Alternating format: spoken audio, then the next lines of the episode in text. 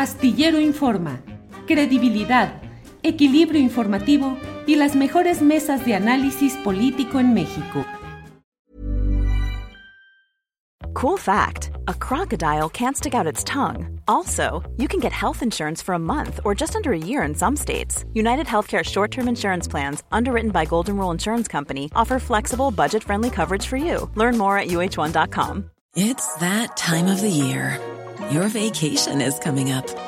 You can already hear the beach waves, feel the warm breeze, relax, and think about work. You really, really want it all to work out while you're away. Monday.com gives you and the team that peace of mind. When all work is on one platform and everyone's in sync, things just flow wherever you are. Tap the banner to go to Monday.com.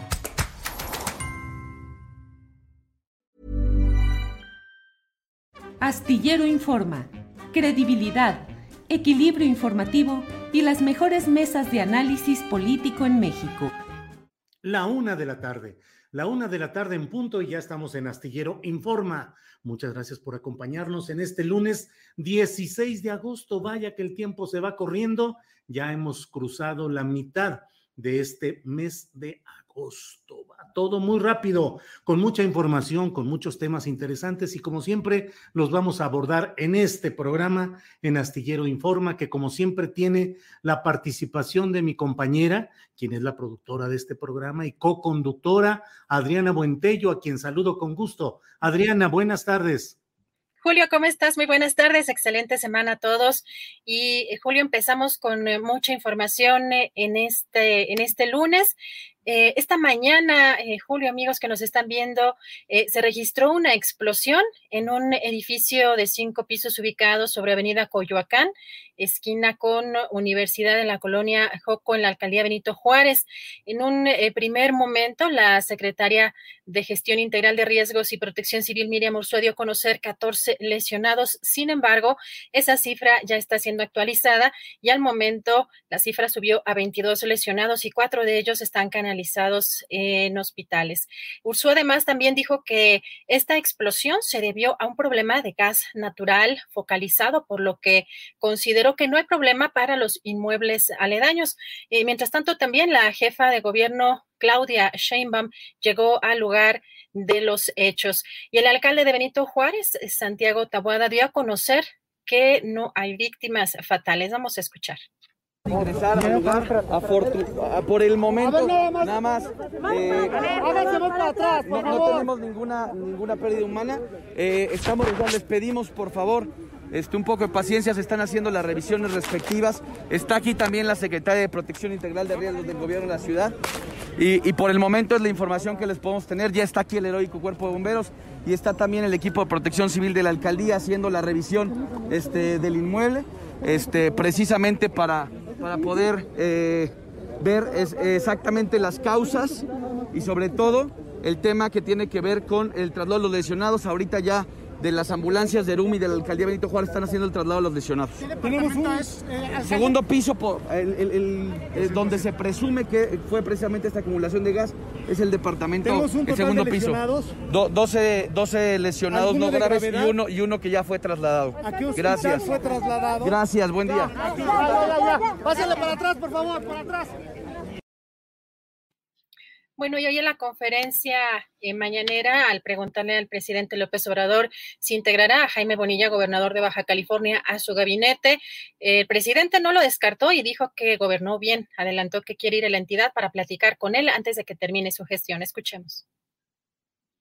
En cuanto a el gobierno de Jaime Bonilla, lo considero un buen gobierno, hizo un buen trabajo él es eh, senador, va a decidir si regresa al Senado o no, y eh, yo voy a estar por allá antes de que se termine su mandato. Y quiero allá hablar con él y sobre todo volver a recorrer los municipios de Baja California hablar con la gobernadora electa, que estoy seguro va a darle continuidad a todo el trabajo que se ha hecho en Baja California y es una mujer pues con principios, con ideales, una mujer honesta, ya fue presidenta municipal de Mexicali, por eso la eligieron y estamos muy contentos con las autoridades de Baja California. Eh, ahora que hable con él, ahora que vaya, eh, ¿piensa invitarlo a su gabinete, a, Jaime Bonilla? O... Vamos viendo, no puedo decir nada, eh, solo comentar que hizo un buen gobierno. Bueno, respecto al caso de José Eduardo Ravelo, que perdió la vida presuntamente en manos de policías municipales de Mérida, el eh, presidente dijo que su gobierno presentará una queja ante la Comisión Nacional de Derechos Humanos y adelantó que eh, la secretaria de Gobernación, Olga Sánchez Cordero, intervendrá en el caso. Escuchemos. Lo vamos a tener eh, la mamá del joven. declaró de que me iba a buscar. Le mando a decir que no hace falta que venga, este, porque voy a dar instrucciones a la secretaria de Gobernación, la licenciada Olga Sánchez Cordero, para que atienda este asunto, que se vea la posibilidad de que el gobierno de la República el Ejecutivo Federal presente una denuncia ante la Comisión Nacional de Derechos Humanos para que no se quede en el ámbito local este asunto y que se vaya al fondo y se castigue a los responsables, incluso a las autoridades que estén encubriendo eh, este caso, sí se demuestra, sí se comprueba que eh, hubieron estas violaciones graves que llevaron hasta el homicidio, hasta el asesinato de este joven, así como lo estoy planteando. Entonces, es lo que puedo mandarle a decir a la señora, que voy a intervenir. Bueno, y el presidente aseguró que en la reforma electoral que presentará propondrá un cambio completo, una renovación tajante del INE, dijo, y del Tribunal Electoral. Escuchemos. Vamos a, este, a presentar una iniciativa de reforma. Está muy mal tanto el INE como el Tribunal Electoral. En la reforma, por ejemplo, ¿usted plantearía el retiro de todos los, tanto del INE como del tribunal? Sí, cambio. De todos. Completo, sí. Cambio completo. Renovación tajante. No se puede este, con lo mismo. No son demócratas. No respetan la voluntad del pueblo. No actúan con rectitud. No aplican que al margen de la ley nada y por encima de la ley nadie.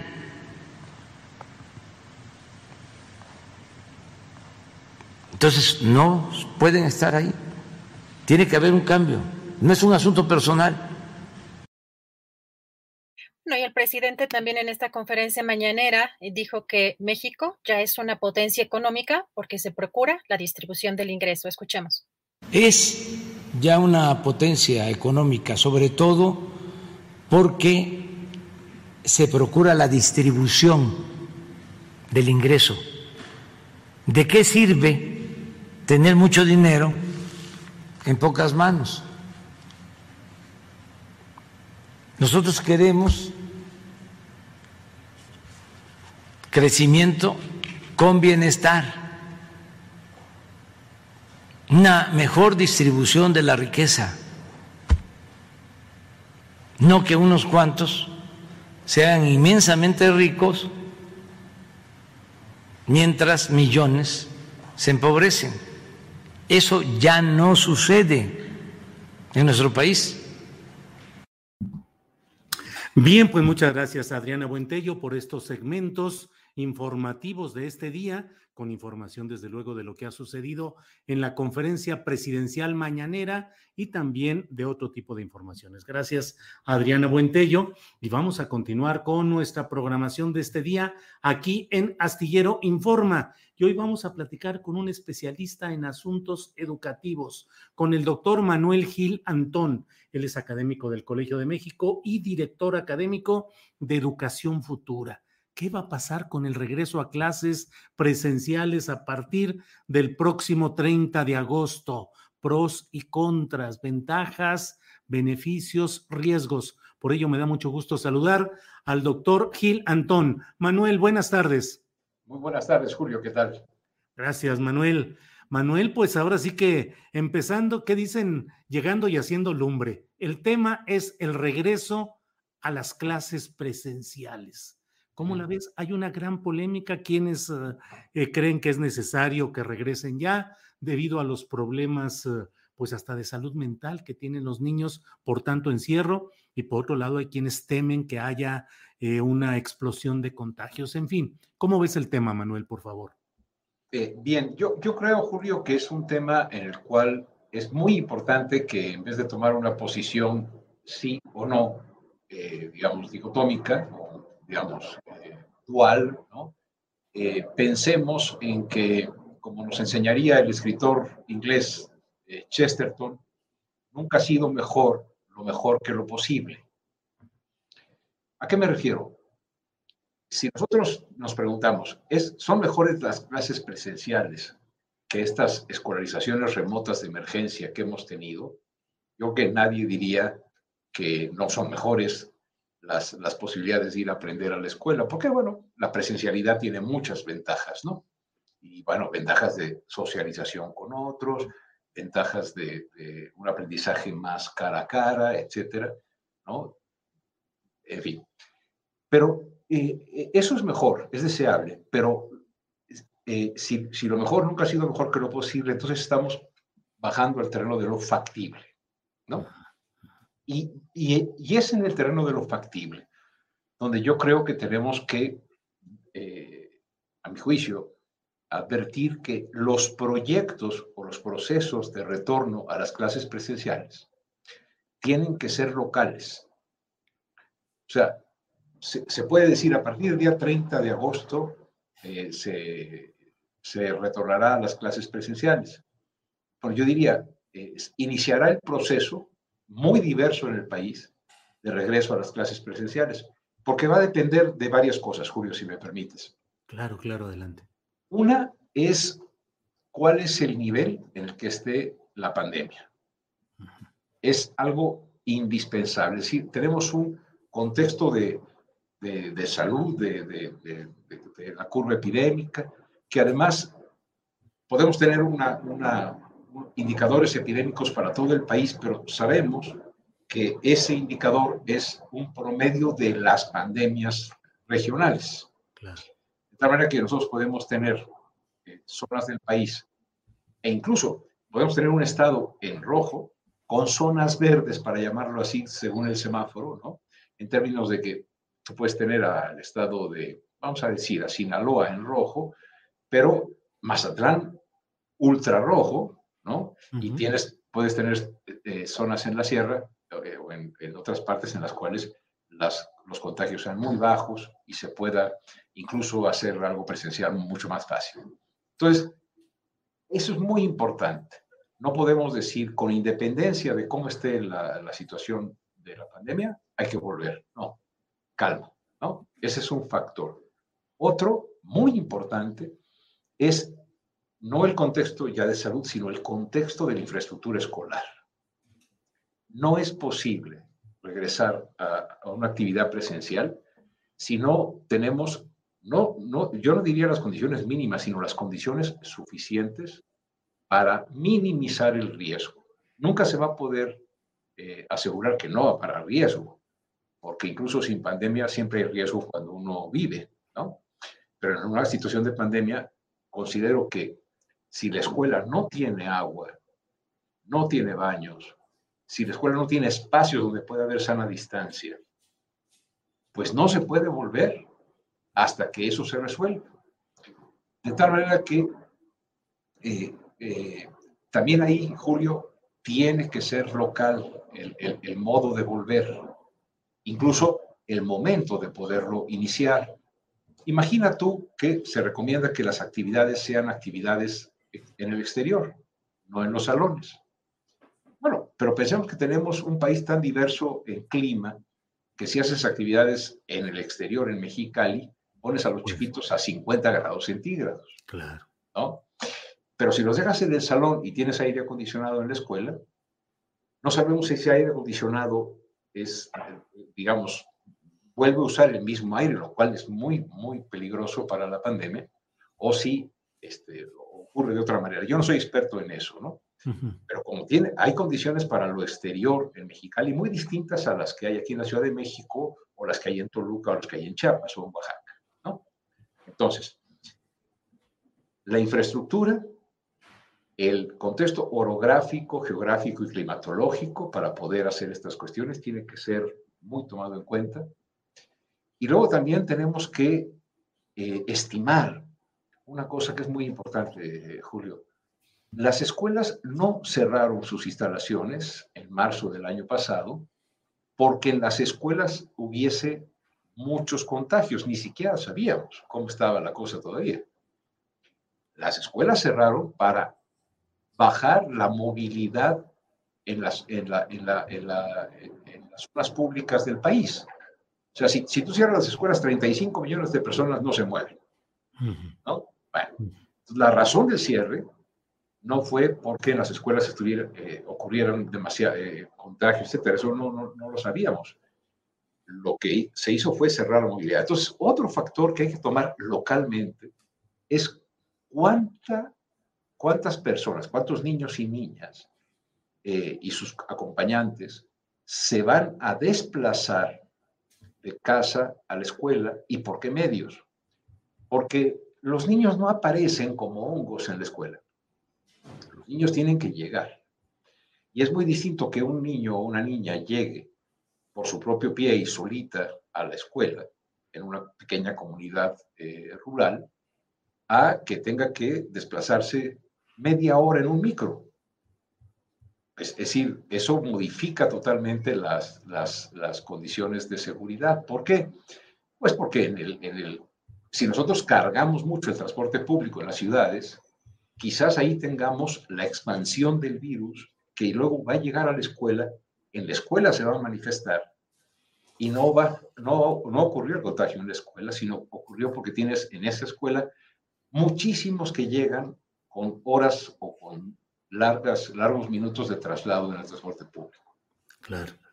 Entonces, no hay manera, Julio, yo, yo, yo sería de la opinión de decir, a ver, a partir del 30 de agosto, iniciamos proyectos específicos muy cuidadosos de inicio de regreso a la presencialidad en las escuelas con dos condiciones. Si la SEP está pidiendo que los padres y madres de familia firmen una responsiva, sí. bueno, lo que necesitamos también es pedirle a la autoridad educativa a la autoridad de salud y a la comunidad de, docentes y de padres y madres de familia que supervisen y se otorgue a cada escuela un certificado de escuela segura en términos de una escuela que tiene las condiciones para la presencialidad claras. De esta manera... Difícil. Claro. Difícil, muy difícil. Claro, pero, pero no podemos decir la, la responsabilidad es de los padres si los mandan, ¿no? Sino que el, el, el, digamos, hubiese una norma oficial mexicana de emergencia que dijera, bueno, veamos cuáles son las escuelas que sí tienen las condiciones, Julio, para, digamos, minimizar los riesgos de la, del contagio y además los protocolos para, en caso de contagio, saber actuar, saber qué se, qué se cierra, qué se abre, etcétera. Es una decisión. O sea, Manuel, lo que propones es que así como los padres se van a comprometer a aceptar los riesgos de enviar a sus hijos a la escuela, también el sistema educativo se compromete ante los padres a garantizar que hay una escuela segura ante las circunstancias de pandemias y contagios? Me parece indispensable que la autoridad educativa y que la autoridad, digamos, federal, estatal, eh, municipal, etcétera, eh, aseguren a los padres de familia que las condiciones de la escuela nunca van a poder, este, dado que hay movilidad y traslados, etcétera, nunca van a poder decir aquí no va a haber ningún contagio, pero sí que la escuela cuente con 15 o 12 indicadores clarísimos, ¿no? A ver, agua corriente, baños, eh, el, espacio suficiente, distancia en los salones, etc. Esas son cosas que una vez que se cumplan, entonces, me imagino, yo ya no soy padre de familia de niños pequeños, pero sí de mi nieta. yo diría, ok, yo estoy convencido de que e, es bueno que ya mi nieta vaya para allá, ¿no? Si me tocara esa decisión. Pero, oiga, en la guardería, en la escuela en la que va, eh, hay una certificación de que se cumple con las condiciones para minimizar los riesgos. Si no la hay, no hay que mandar a los niños a la escuela. Si no hay agua potable, no hay que mandar a los niños a la escuela. Es, a las niñas y a los niños. Es, es elemental que el, el, Estado garantice. Antes de la pandemia teníamos 62 mil escuelas sin agua. Entonces, y luego en la pandemia hubo un año y pico en que las escuelas estuvieron cerradas. Muchas de ellas se vandalizaron. Sí. Quitaron los cables, no hay luz, etcétera, ¿no? Entonces, yo creo que es muy, muy importante esa cuestión, que haya corresponsabilidad de padres y escuela. Y por escuela entiendo autoridades, papás organizados y, docentes organizados. Y sobre todo que se haga localmente, progresivamente y con muchísimo, con muchísima atención a cómo evoluciona el retorno. Claro. Ahora, Manuel, eh, se va a pasar de esta instrucción eh, por la vía virtual con todos sus asegúnes o sus claroscuros. No sé si habrá sido exitoso y adecuado este experimento, pero bueno, es lo que había. No hay nada mejor eh, que lo que es eh, mejor en lo posible. Entonces, bueno, entonces así se hizo. El cambio ahora a este regreso a la escolaridad presencial puede implicar un choque de sistemas, de contenidos, de actitudes, por un lado. Y por otro, te pregunto también, ¿qué va a pasar con los que se queden en su casa? ¿Cómo van a convivir o a conciliarse los dos sistemas ya, el presencial y el virtual? Sí, yo creo que por eso la logística, así se le llama, ¿no? La, organización de cómo hacerle, no solo implica cómo se llega, qué, qué, condiciones hay en la escuela, sino que si va a ser, la presencialidad va a ser, eh, digamos, eh, es, fíjate, va a ser escalonada. Eso, eso significa que una, eh, en un, un, mismo grupo de 40 niños, si hay condiciones, puede regresar a lo mejor 10. Bueno, y los otros 30, ¿qué onda? ¿No?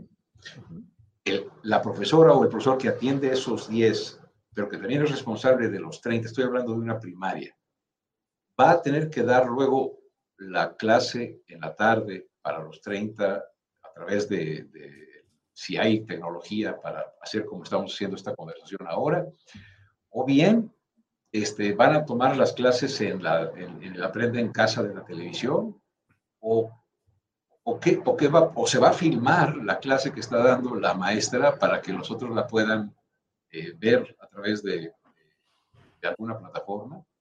Es decir, las, mira, presencial debe ser paulatino eh, escalonado y va a ser intermitente, Julio. Porque en el momento en que haya un caso, ya sea en ese salón o si la escuela es pequeña, en esa escuela, se va a tener que cerrar por 14 días. Entonces, está de verdad, de verdad, la autoridad educativa está ante una de las de las organizaciones de, de, de retomar al sistema educativo eh, presencial este, en, condiciones de extraordinaria incertidumbre. Por eso, pienso que es mejor que las decisiones se tomen a nivel local, y por nivel local no digo cada escuela, es decir, cada escuela tiene que tener ciertas condiciones, ¿no? Pero hay espacios del país, muchos espacios del país en que el retorno es mucho más factible porque implica poca movilidad, porque este, eh, hay, hay pocos estudiantes y están amplios los salones, etc. Pero me decía, por ejemplo, ayer una maestra de San Luis Potosí me decía, oiga, profesor, soy directora, tengo 600 alumnos en la primaria. Órale.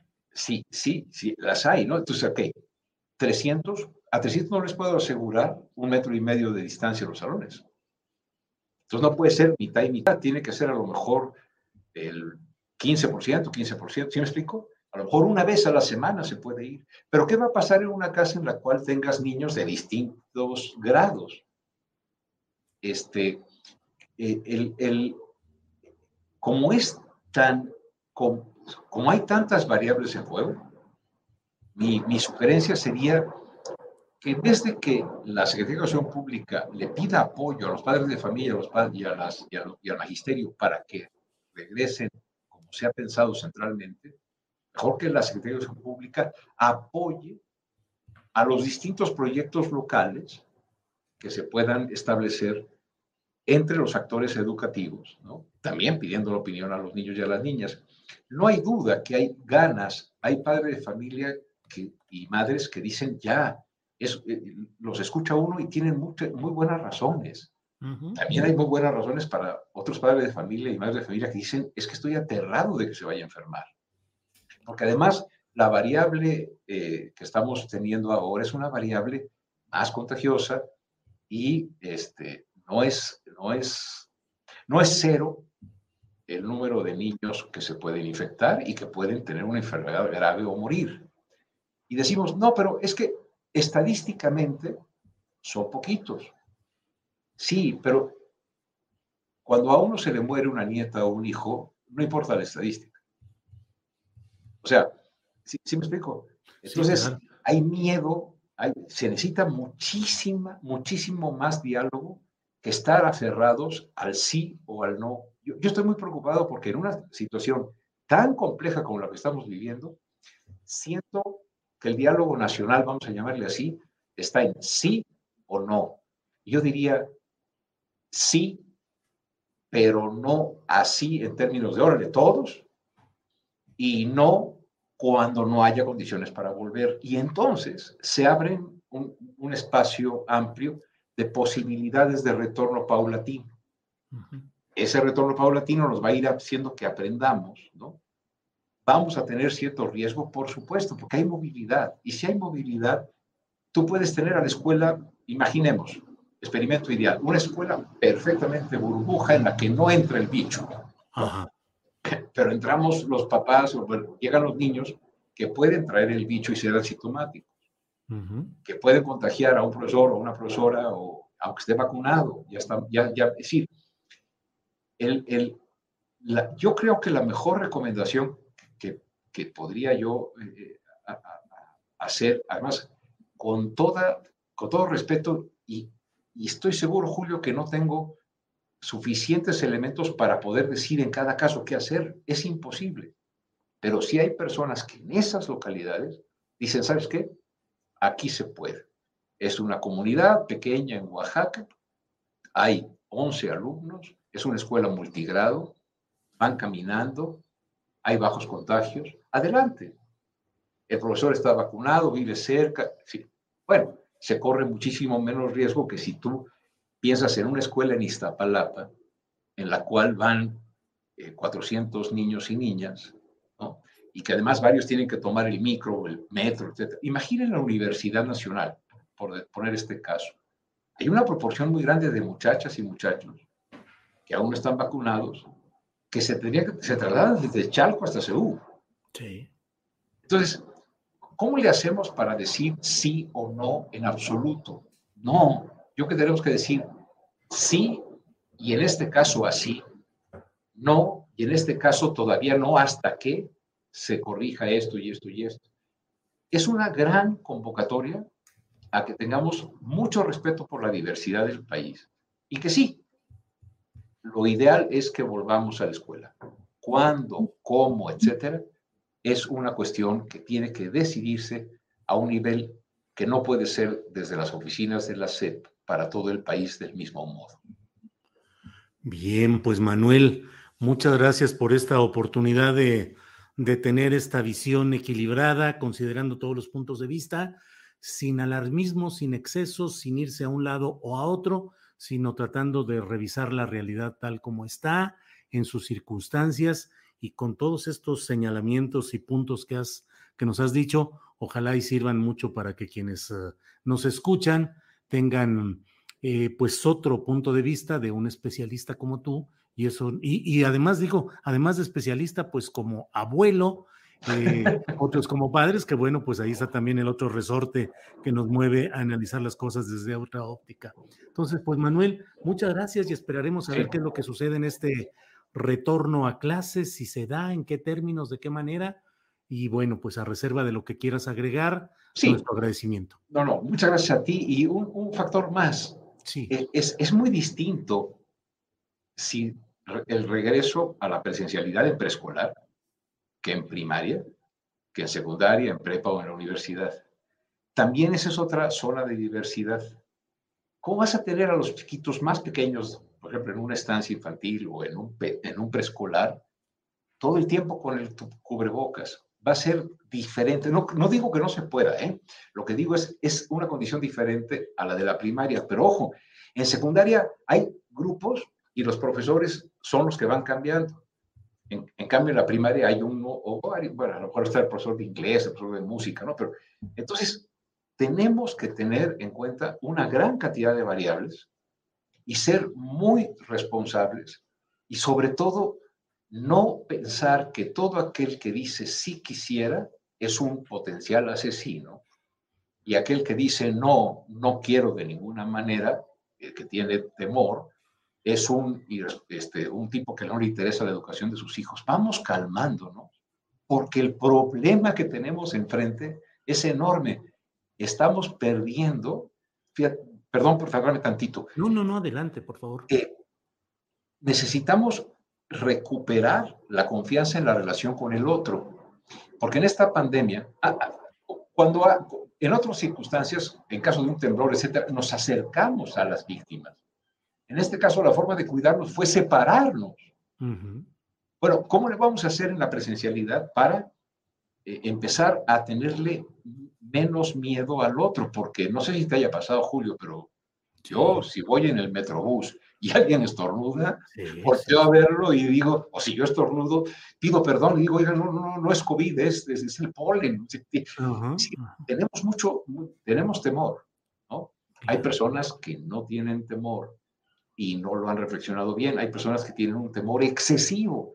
Bueno, hay que preguntar a los médicos. Hay médicos que me han dicho, Manuel, el regreso es imposible porque el COVID en los niños es terrible. Bueno, vamos a, hay que platicar con los expertos en COVID eh, de, la dimensión pediátrica, que es distinta a la de, lo, de los jóvenes o de los adultos. Yo lo que quisiera, Julio, aprovechando tu espacio, es, ¿por qué no serenamos el ánimo? ¿Y por qué no hacemos proyectos bien pensados, muy vigilados, de un retorno a la presencialidad paulatino que nos permita ir dando pasos con el menor riesgo posible. Va a ser variable por regiones, va a ser... Imagínate la ventilación, ya, para, que, para que ya me calles, Julio, imagínate la ventilación en, en diciembre en Chihuahua. A, menos 5. Abran las ventanas para que se vaya el COVID. Bueno, pues se van a morir de pulmonía. Claro. Perdón por bromear, pero no, lo que no, quiero decir es, el, el, eh, a ver, no, eh, eh, clases fuera, perfecto, clases fuera, sí, sí, pero en Yajalón, en Chiapas, no deja de llover. Entonces, ¿qué hacemos? Este, ahora, ¿quién va a financiar y cómo se va a financiar el, la infraestructura dañada? Hay otras personas que han sugerido, es de tal magnitud la matrícula que se puede dar un seguro de gastos médicos este, eh, eh, para los niños, para todos los niños y las niñas, con costos que no pasan de 200 pesos al año. Imagínate. Entonces también a lo mejor tener posibilidades de asegurar a las personas que si acaso se enferma un niño o una niña, va a ser atendido de inmediato en las mejores condiciones. Bueno, pero eso se tiene que arreglar entre el gobierno, las aseguradoras. Si cada uno procuramos pensar en lo complejo de este asunto y no nos aferramos a que yo tengo razón y el otro es mi enemigo, si, si no rompemos la polarización y si no pensamos muchísimo en que juntos podemos encontrar una mejor solución que polarizados, creo que entonces el retorno a la escuela va a ser o inútil o peligrosísimo. Manuel, de verdad, muchas gracias por todas tus consideraciones, por todos tus puntos de vista, que muchas personas en el chat lo están agradeciendo y son puntos de vista que les ayudan a normar su criterio. Y desde luego, tomo muy en cuenta lo que dices, vamos a serenarnos y vamos a tratar de salvar, de saltar esta polarización y analizar las cosas con más cuidado. Como siempre, Manuel, muchas gracias por esta oportunidad de platicar contigo. Gracias a ti, Julio. Muchos saludos a todo el auditorio. Gracias, Manuel Gilantón, doctor especialista en asuntos educativos, eh, académico del Colegio de México y director académico del portal Educación Futura. Pues la verdad, muy interesante lo que nos dice y creo que hay puntos y recomendaciones o, sugerencias que vale la pena considerar. Y yo creo que es muy importante lo que dice, vamos a serenarnos y a tratar de evitar que en esta discusión nos veamos como adversarios súbitos e impensados y que acusemos al que sí quiere ir de algo y al que no quiere ir de otra cosa. En este punto lo importante es el raciocinio y la posibilidad de que estemos eh, atentos. Bien, pues estamos ya hoy, lunes 16 de agosto. Vamos a avanzar ya en esta entrevista con nuestra compañera Jacaranda Correa. Ella es periodista y conductora de Canal 22 y como siempre la saludo con gusto. Jacaranda, buenas tardes. Hola, querido Julio, ¿cómo estás? Bien, Jacaranda. Me da mucho gusto. Pues muy bien, empezando una, una interesante semana. Me imagino que tú también. Sí, sí, sí, pues la verdad, con mucha información y muchas cosas, todo es cargado y se ajunta del fin de semana y el lunes tenemos todo, todo, todo por ahí. Pero como siempre, Jacaranda, con la expectativa de que nos ayudes a remover las neuronas, dinos de qué vas a hablar hoy. Pues vamos a, remover las neuronas y, y otra vez la, la, polémica, el debate que yo creo que es la salsa de la, de la democracia, Julio. No hay que tenerle miedo al disenso, a la crítica, creo que eso es fundamental. Y fíjate que eh, hoy quiero compartir algunas reflexiones contigo, con el, público que nos ve, a propósito de un debate que se dio eh, en las redes sociales, particularmente en Twitter la semana pasada, ¿no? Ahí con algunos eh, colegas y con gente que se suma a veces, pues no solo con ideas, sino con descalificaciones, en fin, pero bueno, fue un ejercicio interesante a propósito, Julio, de lo que ocurrió el miércoles 11 de agosto en la mañanera del presidente. Como tú sabes, los miércoles presentan esta sección del quién es quién en las mentiras, pero ese día, eh, al final de, la conferencia, el presidente compartió un estudio de Intel, ¿no? Eh, eso fue lo que él decía, eh, otra vez un estudio en el que se insiste sobre el tema de las notas favorables y las notas eh, desfavorables al, al, gobierno. Bueno, por ahí hasta un medio público como el IMER salió este, en, esta discusión. Bueno, de hecho, parte de la discusión se dio eh, contra el IMER, que dirige desde mi punto de vista atinadamente a Leida Calleja y quien ha logrado hacer una pluralidad y una diversidad de contenidos, pues muy importante, ¿no? Pero bueno, estaba ahí la, discusión, Julio, porque mm, decíamos que era mm, complejo, difícil que el presidente siguiera abonando esta narrativa de las notas favorables y desfavorables al gobierno, porque mm, me parece que esto ha olvidado el sentido original de esa sección, que era hasta donde nos explicaron ponerle freno, cercar a las noticias falsas, que a todas luces creo que es un problema urgente y muy importante. Sin embargo, esta, digamos que mm, esta sección y, la, información que comparte el presidente, desde mi punto de vista, no contribuye primero, en primerísimo lugar, a frenar la propagación de noticias falsas o acercarlas, ponerles ahí un límite. Y dos, por el contrario, creo que abre un juego eh, cruzado entre periodistas, no contribuye a dignificar el, pues este lastimado oficio nuestro, Julio, que tú sabes que durante décadas ha vivido entre fuego cruzado entre el poder público y los intereses de los empresarios, quienes son los que controlan y los que dirigen los grandes conglomerados eh, mediáticos.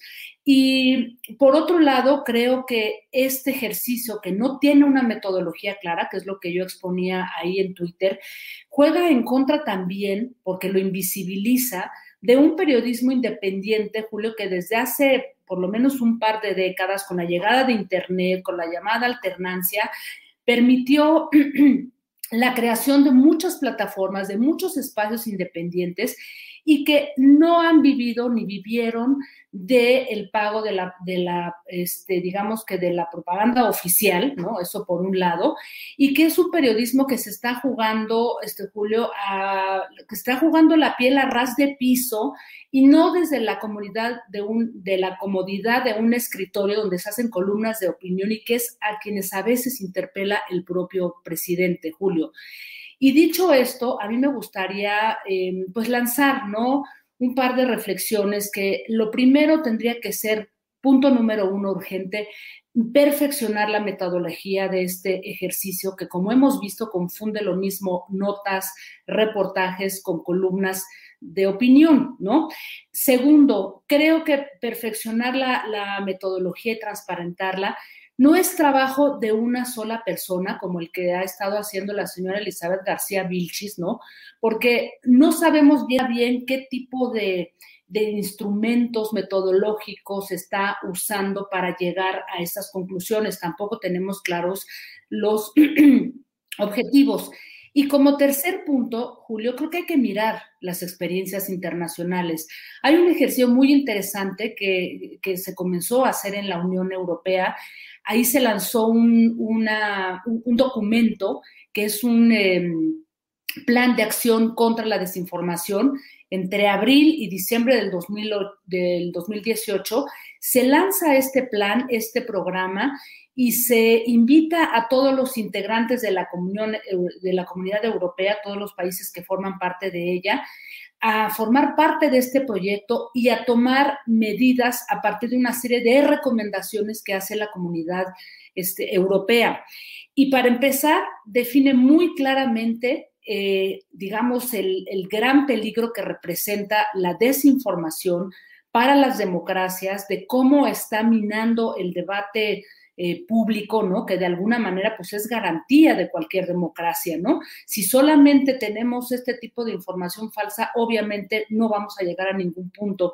Y lo que dice en este documento la Unión Europea, eh, que tomó con mucha precisión España, ahorita les cuento qué es lo que ha hecho España, dice, fíjate, muy claramente, ¿no? ¿Qué es la, la desinformación?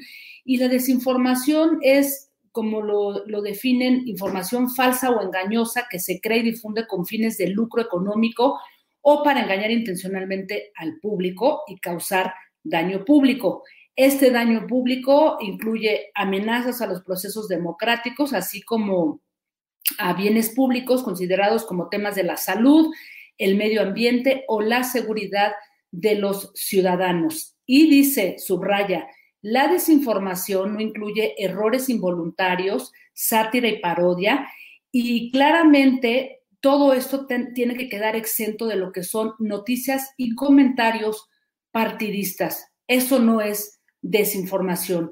Y las acciones que se contienen en este, en este plan, Julio, me parece que son muy interesantes porque a lo que apela es a un trabajo interinstitucional en donde se llame a los propios medios de comunicación, a la academia o incluso a gente de la sociedad civil. Entonces, eh, en el caso, por ejemplo, de España, tienen una comisión permanente contra la desinformación y es un grupo interministerial, o sea que aquí sería intersecretarial, ¿no?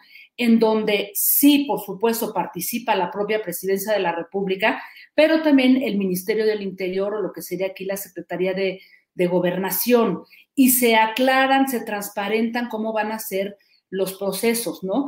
Así es que a mí me parece, Julio, que esta sección no puede permitirse que, se, que, se, que se utilice como un choteo, como un juego, porque lo que estamos viendo es que hay grupos que se benefician de la desinformación, de la polarización, y que un ejercicio de este tipo no está ayudando, no está abonando realmente a ponerle freno y solamente se está llevando a cabo sin una metodología clara desde la voz de una mujer, ¿no? Que, no sabemos bien a bien ahora cómo trabaja Julio. Así es que yo pensaría que es fundamental tal vez un, un llamado que tendría que hacer el presidente evitando la polarización, aunque lo veo difícil, en donde realmente se haga un ejercicio mucho más serio y donde se involucre, se involucre a los propios medios de comunicación, a la sociedad y además fomentar plataformas de verificación de información, Julio. Pues sí, Jacaranda tocas un tema muy relevante y muy actual que genera mucha polémica y creo yo que justamente el enfoque que das y los puntos que propones me parecen de la máxima importancia. Efectivamente, coincido contigo en que uno de los problemas es la metodología, es decir, cómo se hace un trabajo y cómo se llega a una conclusión. Tiene que haber una metodología para definir cuándo y cómo se llega a ese planteamiento público. Y por otra parte, fíjate que hoy mismo en la conferencia eh, mañanera de prensa, pues un periodista también muy polémico como es Carlos Pozos, llamado apodado, y él asume ese apodo como su distintivo, Lord Molécula, le planteó al presidente en términos pues muy polémicos y muy eh, que están generando mucho ruido en las redes, pero bueno, en esencia, eh, lo sustancial propuso que hubiese más participación, mencionó a Genaro Villamil, que es el director del sistema de radiodifusión eh, del, del Estado mexicano, eh, que es un periodista reconocido, que fue eh, alma y motor de proceso durante mucho tiempo de la revista, y mencionó también a Rodolfo González, que es un eh, periodista que hoy está a cargo de la dirección de radio, televisión y cinematografía. Bueno, no es periodista, pero ha fungido como enlace periodístico relacionado con Ricardo Monreal. Te lo comento todo esto porque efectivamente pues hay la preocupación en todo este terreno de qué es lo que se hace y cómo se llega a esas conclusiones, Jacaranda. Así, es que, sí, perdón, adelante. No, no, no, te, escucho perfectamente con atención, lo oí también en la, en la mañanera, Julio, pero yo creo que es muy importante, o sea, que sí pueda involucrarse gente, como está ocurriendo, eh, lo, comentaba yo, en, la Unión Europea o países como España, sí tiene que participar, eh, digamos que, eh, instancias gubernamentales, pero creo que por el bien de todas, de todos, de los medios del periodismo, tendría que haber un trabajo también independiente donde participen medios de comunicación, periodistas que no son afines o que no, no tienen intereses partidistas, ¿no?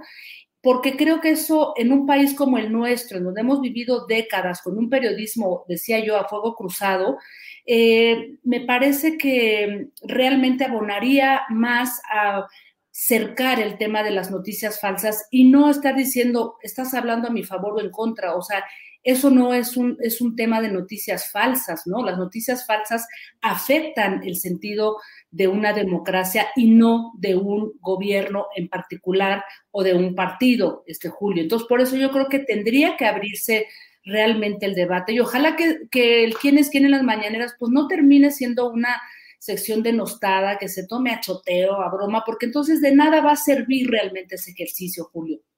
Sí, así es.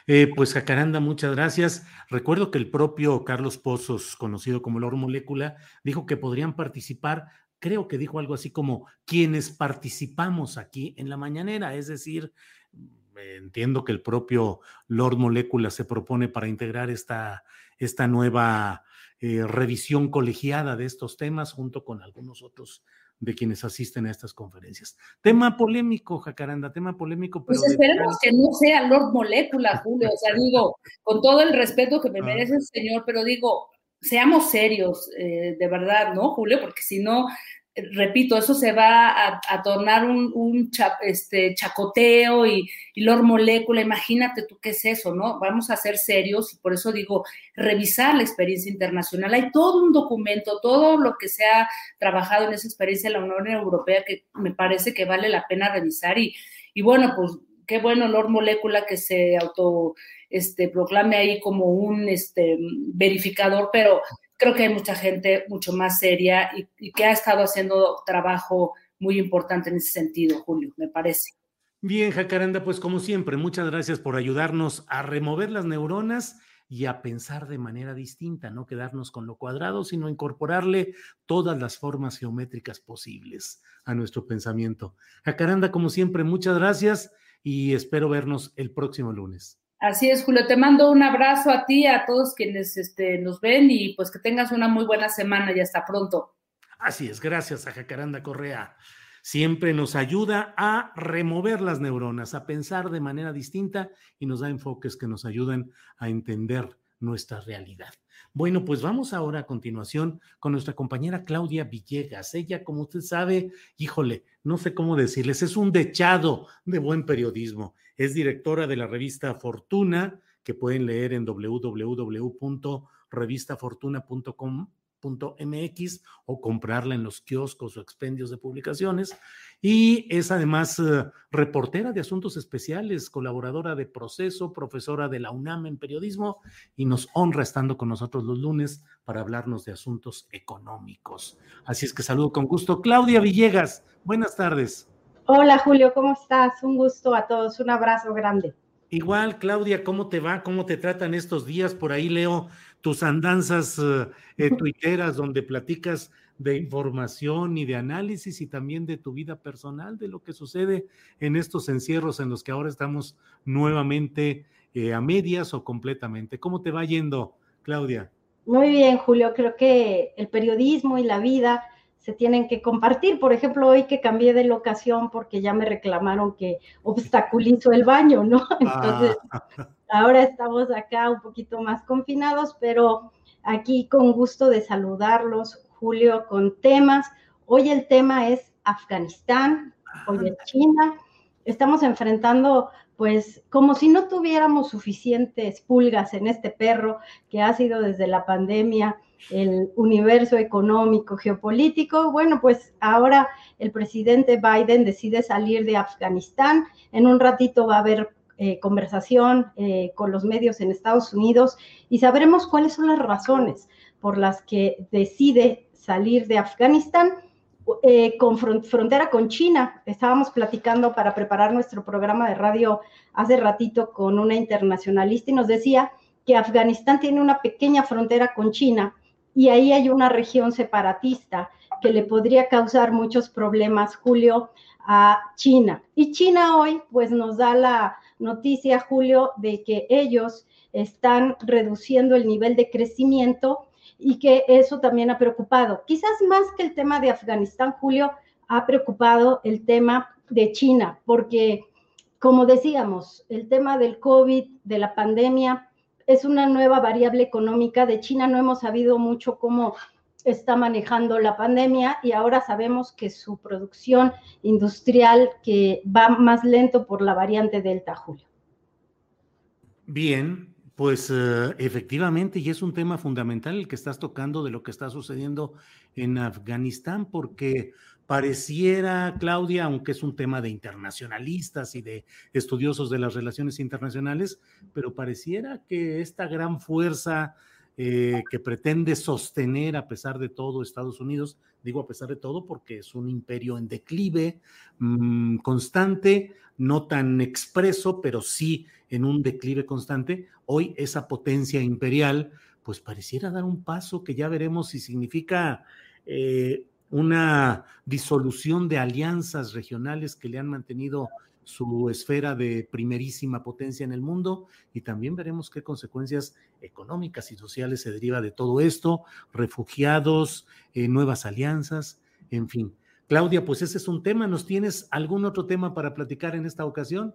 Sí, Julio, recomendarles por favor que en proceso lean el texto que junto con Sara Pantoja Eh, bueno, ella realizó un reportaje muy bueno en donde revisa todas las dilaciones en las que ha incurrido la jefa de gobierno de la Ciudad de México porque pues no se informa, no se está dando información suficiente, ya hubo una filtración que preocupó mucho porque parece que 11 soldadores, un eh, jefe de supervisión de obra y el director de una empresa contratista, que por cierto fue vicepresidente de ICA, ingeniero civil egresado de la UNAM, serían señalados como los responsables de los problemas que tuvo el tramo que se desplomó.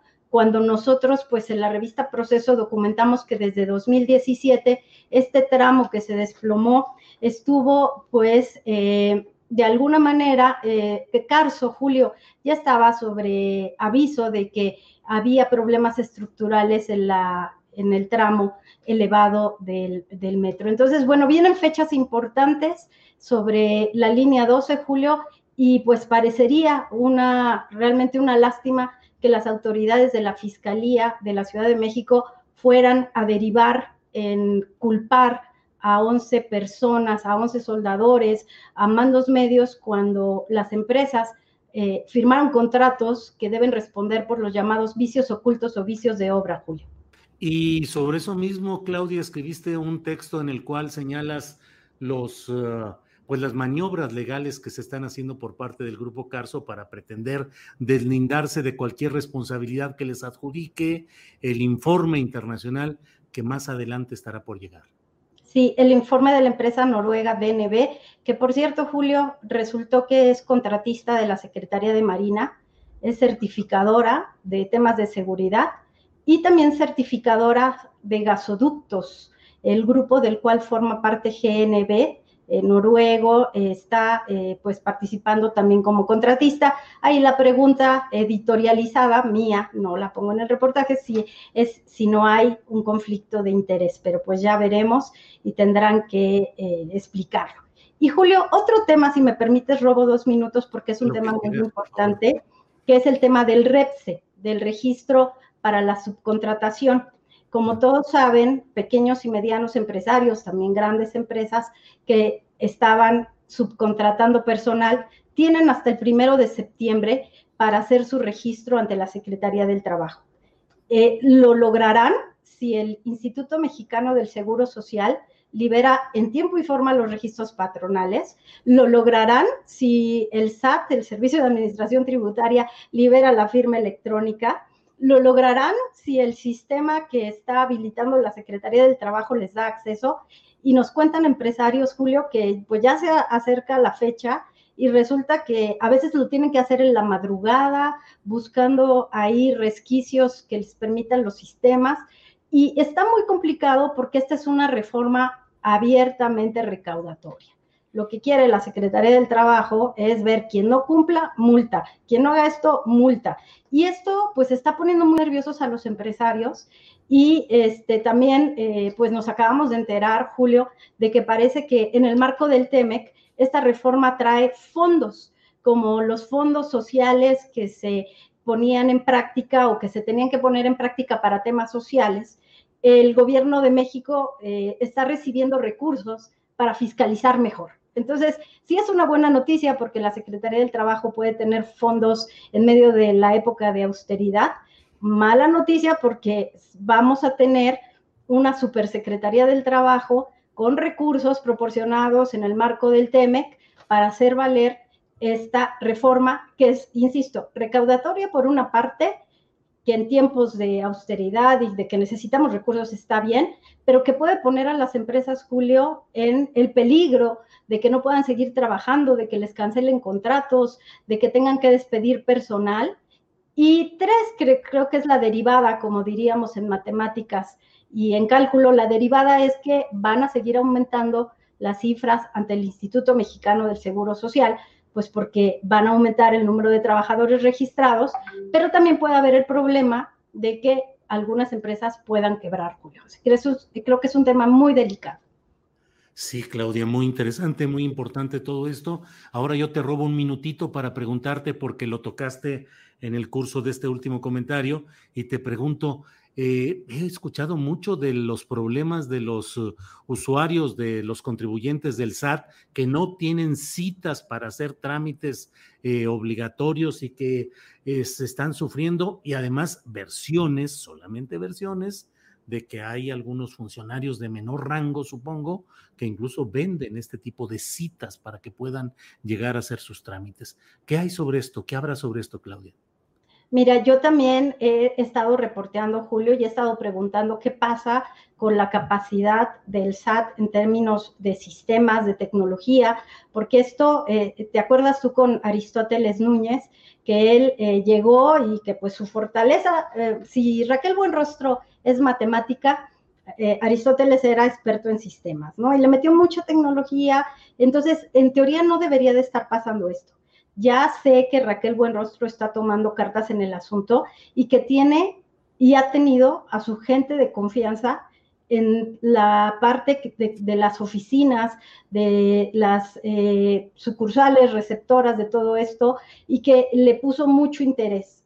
Parece que este asunto del REPSE está desbordando, Julio, como sucede con las declaraciones, está desbordando todo este tema y ya va a haber cambios también en el SAT porque necesitan resolverlo. Hay mucha presión por parte de la Secretaría del Trabajo y no se puede quedar la gente sin citas. Ya está peor que el pasaporte para ir a viajar a Estados Unidos, Julio.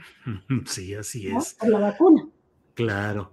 Claudia, pues muchas gracias por los comentarios eh, variados y interesantes que siempre eh, compartes con nosotros. Y bueno, pues a reserva de lo que quieras agregar, gracias en esta eh, intervención y espero vernos el próximo lunes, Claudia.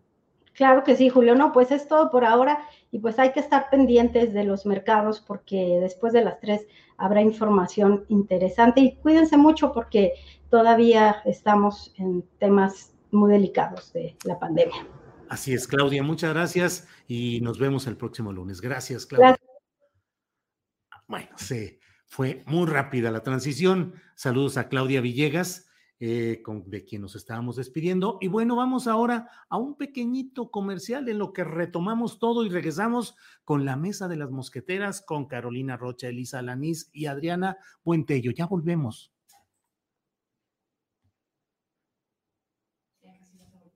No. bueno, pues aquí estamos, agarrando fuerza para seguir adelante en este proceso informativo.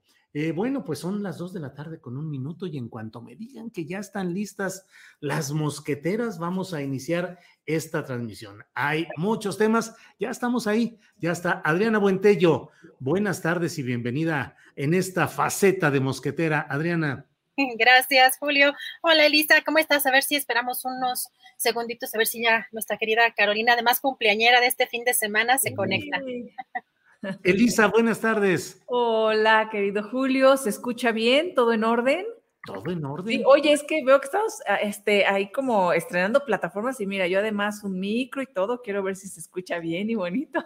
Sí, sí, se escucha para nuestra audiencia, perfecto. Sí, es que fíjate que este sistema que se llama StreamYard es un sistema muy fluido y muy sencillo y estamos aquí explorando todo esto de cómo, cómo caminamos con este nuevo, Ah, este esta nueva plataforma. Bueno, pues vamos a iniciar. Vamos a empezar en lo que llega la cumpleañera, que se la pasó muy bien Carolina Rocha. Eh, tuvo fiesta y tuvo felicitaciones y tuvo todo. Así es que muy bien por Carolina, que debe estar por eh, retomar, por ingresar aquí. En cuanto llegue, la saludamos.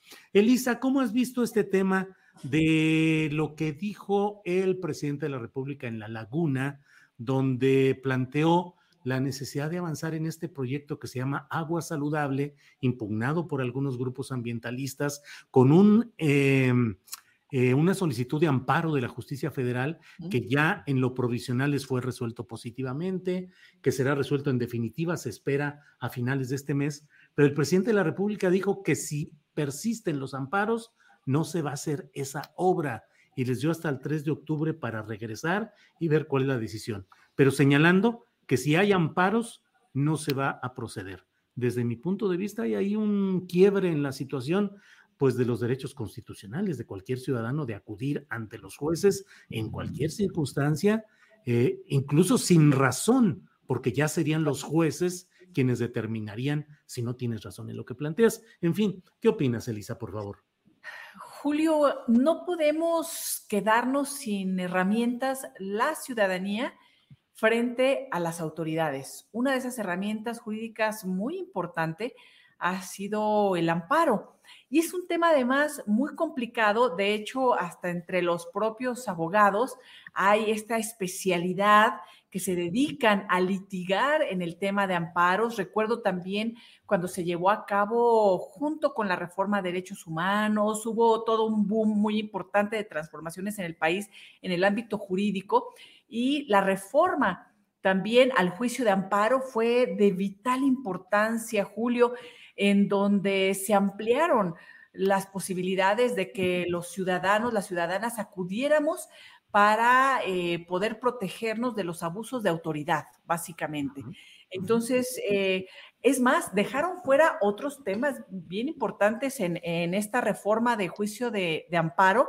Lo recuerdo, todo el tema sendario, por ejemplo, porque mientras en algunos ámbitos eh, los legisladores y legisladoras decidieron en ese entonces abrirlo para que, por ejemplo, pudiéramos acudir eh, más personas ante la justicia o que ciertas determinaciones y ciertos amparos aplicaran a todos.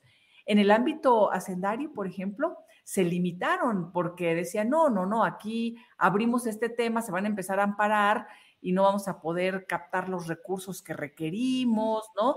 Sí hay, sí hay ciertas áreas que se quedaron limitadas, pero en general fue un avance importantísimo para, para que eh, podamos tener pues un poco de herramientas, Julio, porque sabemos además que los políticos, los funcionarios en este país tienen un poder casi absoluto frente, frente a la ciudadanía. Llegan al poder y se sirven de él.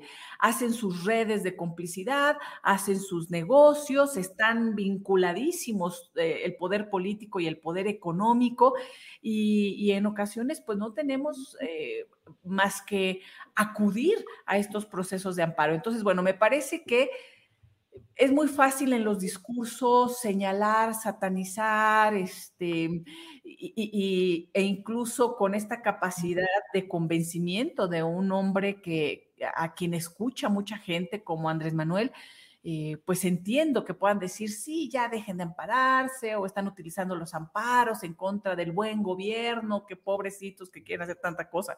No, o sea, el gobierno es muy poderoso, eh, el Estado en general es muy poderoso y nosotros como ciudadanos de a pie tenemos muy pocas posibilidades de enfrentarlo. El amparo es uno de esos. Entonces también creo que, pues no, no, no sé si fue como una advertencia, una amenaza, un aguas, pero, eh, pero me parece que debemos de tener claro que es nuestro derecho, es el derecho de la ciudadana a ampararse y lo puede seguir haciendo. Claro. Y ojalá se amplíen además eh, los ámbitos en donde puede incidir la ciudadanía vía amparo. Gracias, Elisa. Adriana Buentello, ¿qué opinas sobre este tema de lo sucedido en Lerdo, Durango, precisamente ayer con el presidente de la República impulsando este proyecto llamado Agua Saludable? Yo creo que hay eh, temas interesantes en, este mm, en este evento que se dio el día de ayer, porque eh, si bien vimos pues a los gobernadores, vimos al de Conagua y vimos a este personaje que ha sido tan polémico y anti López Obradorista por muchos, por muchos, muchos años, que es Eduardo Tricio, el presidente del ALA, pues lo que no vimos en este evento fue a la, pues al pueblo, ¿no? Al que eh, normalmente se dirige el presidente López Obrador, no vimos a organizaciones eh, que están, eh, pues, queriendo eh, que sean escuchados. No hemos visto ni ese diálogo ni que hayan sido invitados. Y sí estuvo en un lugar privilegiado, pero además, pues extraño, porque bueno, yo en el evento, a lo mejor ustedes me corregirán por el evento, porque yo lo vi posteriormente al en vivo. Yo no vi que estuviera o que hablara o que emitiera algún mensaje. O sea, evidentemente fue solamente un, un invitado y que tenía una, un mensaje eh, pues político desde mi punto de vista, pero creo que lo triste en, este caso para la gente que está eh, quejándose de, de estas mega obras es que no se les está escuchando, pero al final vimos que en este mismo evento dijo el presidente que no podía escucharlos a todos y que se haría en otro, en otro momento. Eh, lo cual creo que era lo, más importante para este tipo de presentaciones, ¿no? El, el, involucramiento precisamente, pues, del que el propio presidente llama el pueblo, o sea, ¿dónde, ¿dónde estaban las personas afectadas? Que si bien es cierto que es indispensable las, eh, el abasto de agua, que se resuelvan estos conflictos, porque además hay que decir que esta empresa, Lala, es una de tantas, porque está en esta zona, pero que han afectado de manera descomunal a muchas comunidades, a muchas regiones. Sí me parece que aquí eh, faltó mucho tacto, pero también de pronto digo, realmente el presidente está dejando sin voz a estas personas. No sé ustedes qué opinen, yo también pongo en el, en el análisis que quizá esta forma de decir, si no están de acuerdo, no se, vaya, no se va a llevar a cabo y punto, como fue en el caso también de, Jalisco, eh, con lo del zapotillo, no está en el mismo tenor que con lo del tren Maya, por ejemplo, que es una de las mega obras en las que de plano no hay vuelta de hoja. O sea, que, pese a que haya muchas comunidades que eh, se quejan de no haber sido escuchadas y de que se están afectando sus derechos, en este caso el mensaje fue un poco como, si no quieren, no se hace y se va el presupuesto para otra cosa. Y también de pronto me pongo a pensar si no sería un poco el responder de esa manera el presidente a las presiones empresariales y, como decir de alguna manera, bueno, pues yo aquí lo presenté, se hizo, pero pues hay un amparo por medio, yo ya no puedo hacer nada más. Em, la verdad es que sí es, me parece muy lamentable que no se hayan escuchado a estas, a estas eh, comunidades eh, o a los a las zonas afectadas, a las personas que viven en estas zonas afectadas, pero sí creo que puede haber un cálculo político ahí diferente porque yo veo un ánimo distinto de lo que está pasando en otras megaobras como el caso del tren Maya. Buentello, damos la bienvenida a Carolina Rocha, la cumpleañera feliz. Carolina, buenas tardes. ¿Cómo están? Muy buenas tardes. Sufriendo con la tecnología nueva. Sí, perdón, discúlpanos, por favor, que no lo, que cambiamos la jugada y no, no, no pudiste entrar a tiempo, aunque allí estabas. Gracias, Carolina. Ya andan ustedes como el del frente opositor, que ahora ya no quieren, eh, ya quieren que se quede seis años el presidente. Puro cambio de jugada en este país. Así es. Carolina, muchas gracias por, por estar con nosotros. Estamos hablando acerca de la visita que hizo el presidente de la República a Lerdo Durango, donde impulsó este proyecto de agua saludable entre oposición de algunos ambientalistas que ya han presentado, eh, solicitado un juicio de amparo, les han dado la resolución provisional favorable, falta la definitiva, pero en fin, y el presidente de México dijo ahí que, que si hay amparos, que él regresa el 3 de octubre, que si hay amparos no va a haber obra. Es decir, es una condicionante, que no haya nadie que presente o solicite un amparo de la justicia federal contra estas obras. Eso, y dijo también que lo que pasa es que él no se chupa el dedo y que el poder judicial está podrido, que jueces, magistrados y ministros, en lo general y salvo honrosas excepciones, están entregados a otros intereses. En fin, ¿qué opinas sobre todo esto que sucedió en Durango, Carolina?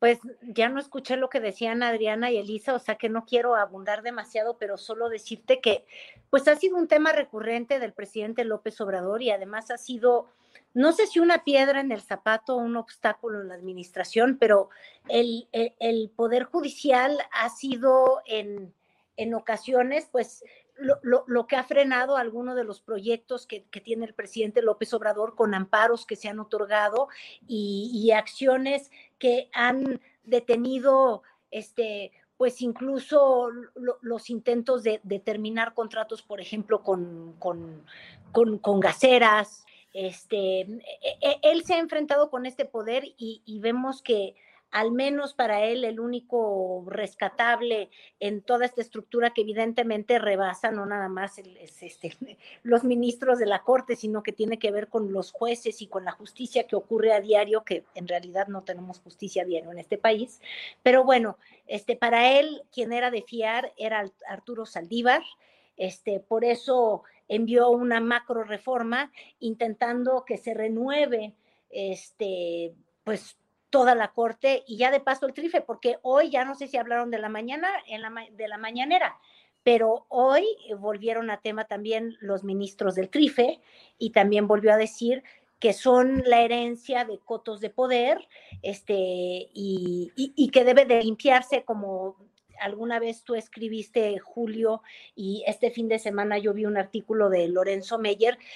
No es la primera ocasión en que un presidente, hay que recordar Cedillo en medio de la crisis económica, pues también escabechó, será un buen término decir, porque mandó al retiro a, a los ministros de la Corte con este intento de limpiar y renovar pues yo creo que el que sí ha sido el talón de Aquiles de nuestro país, que es la justicia, cualquiera en México que se ha enfrentado a un proceso judicial sabe que, que, no es pareja y no hay democracia que pueda existir sin que el voto de los ciudadanos sea el mismo y dos, sin que tengamos acceso a la justicia por igual todos los mexicanos y eso no es algo que ocurre, digo, Dios nunca lo quiera, pero si uno tiene que enfrentarse a juicios o el, miedo de entrar o no a la cárcel y ser juzgado de pronto con estas cortes saturadas, con los niveles de corrupción que hay en, en, en, lo más bajo de la justicia mexicana, bueno, pues entonces es que no sabe lo que es, lo que es amar.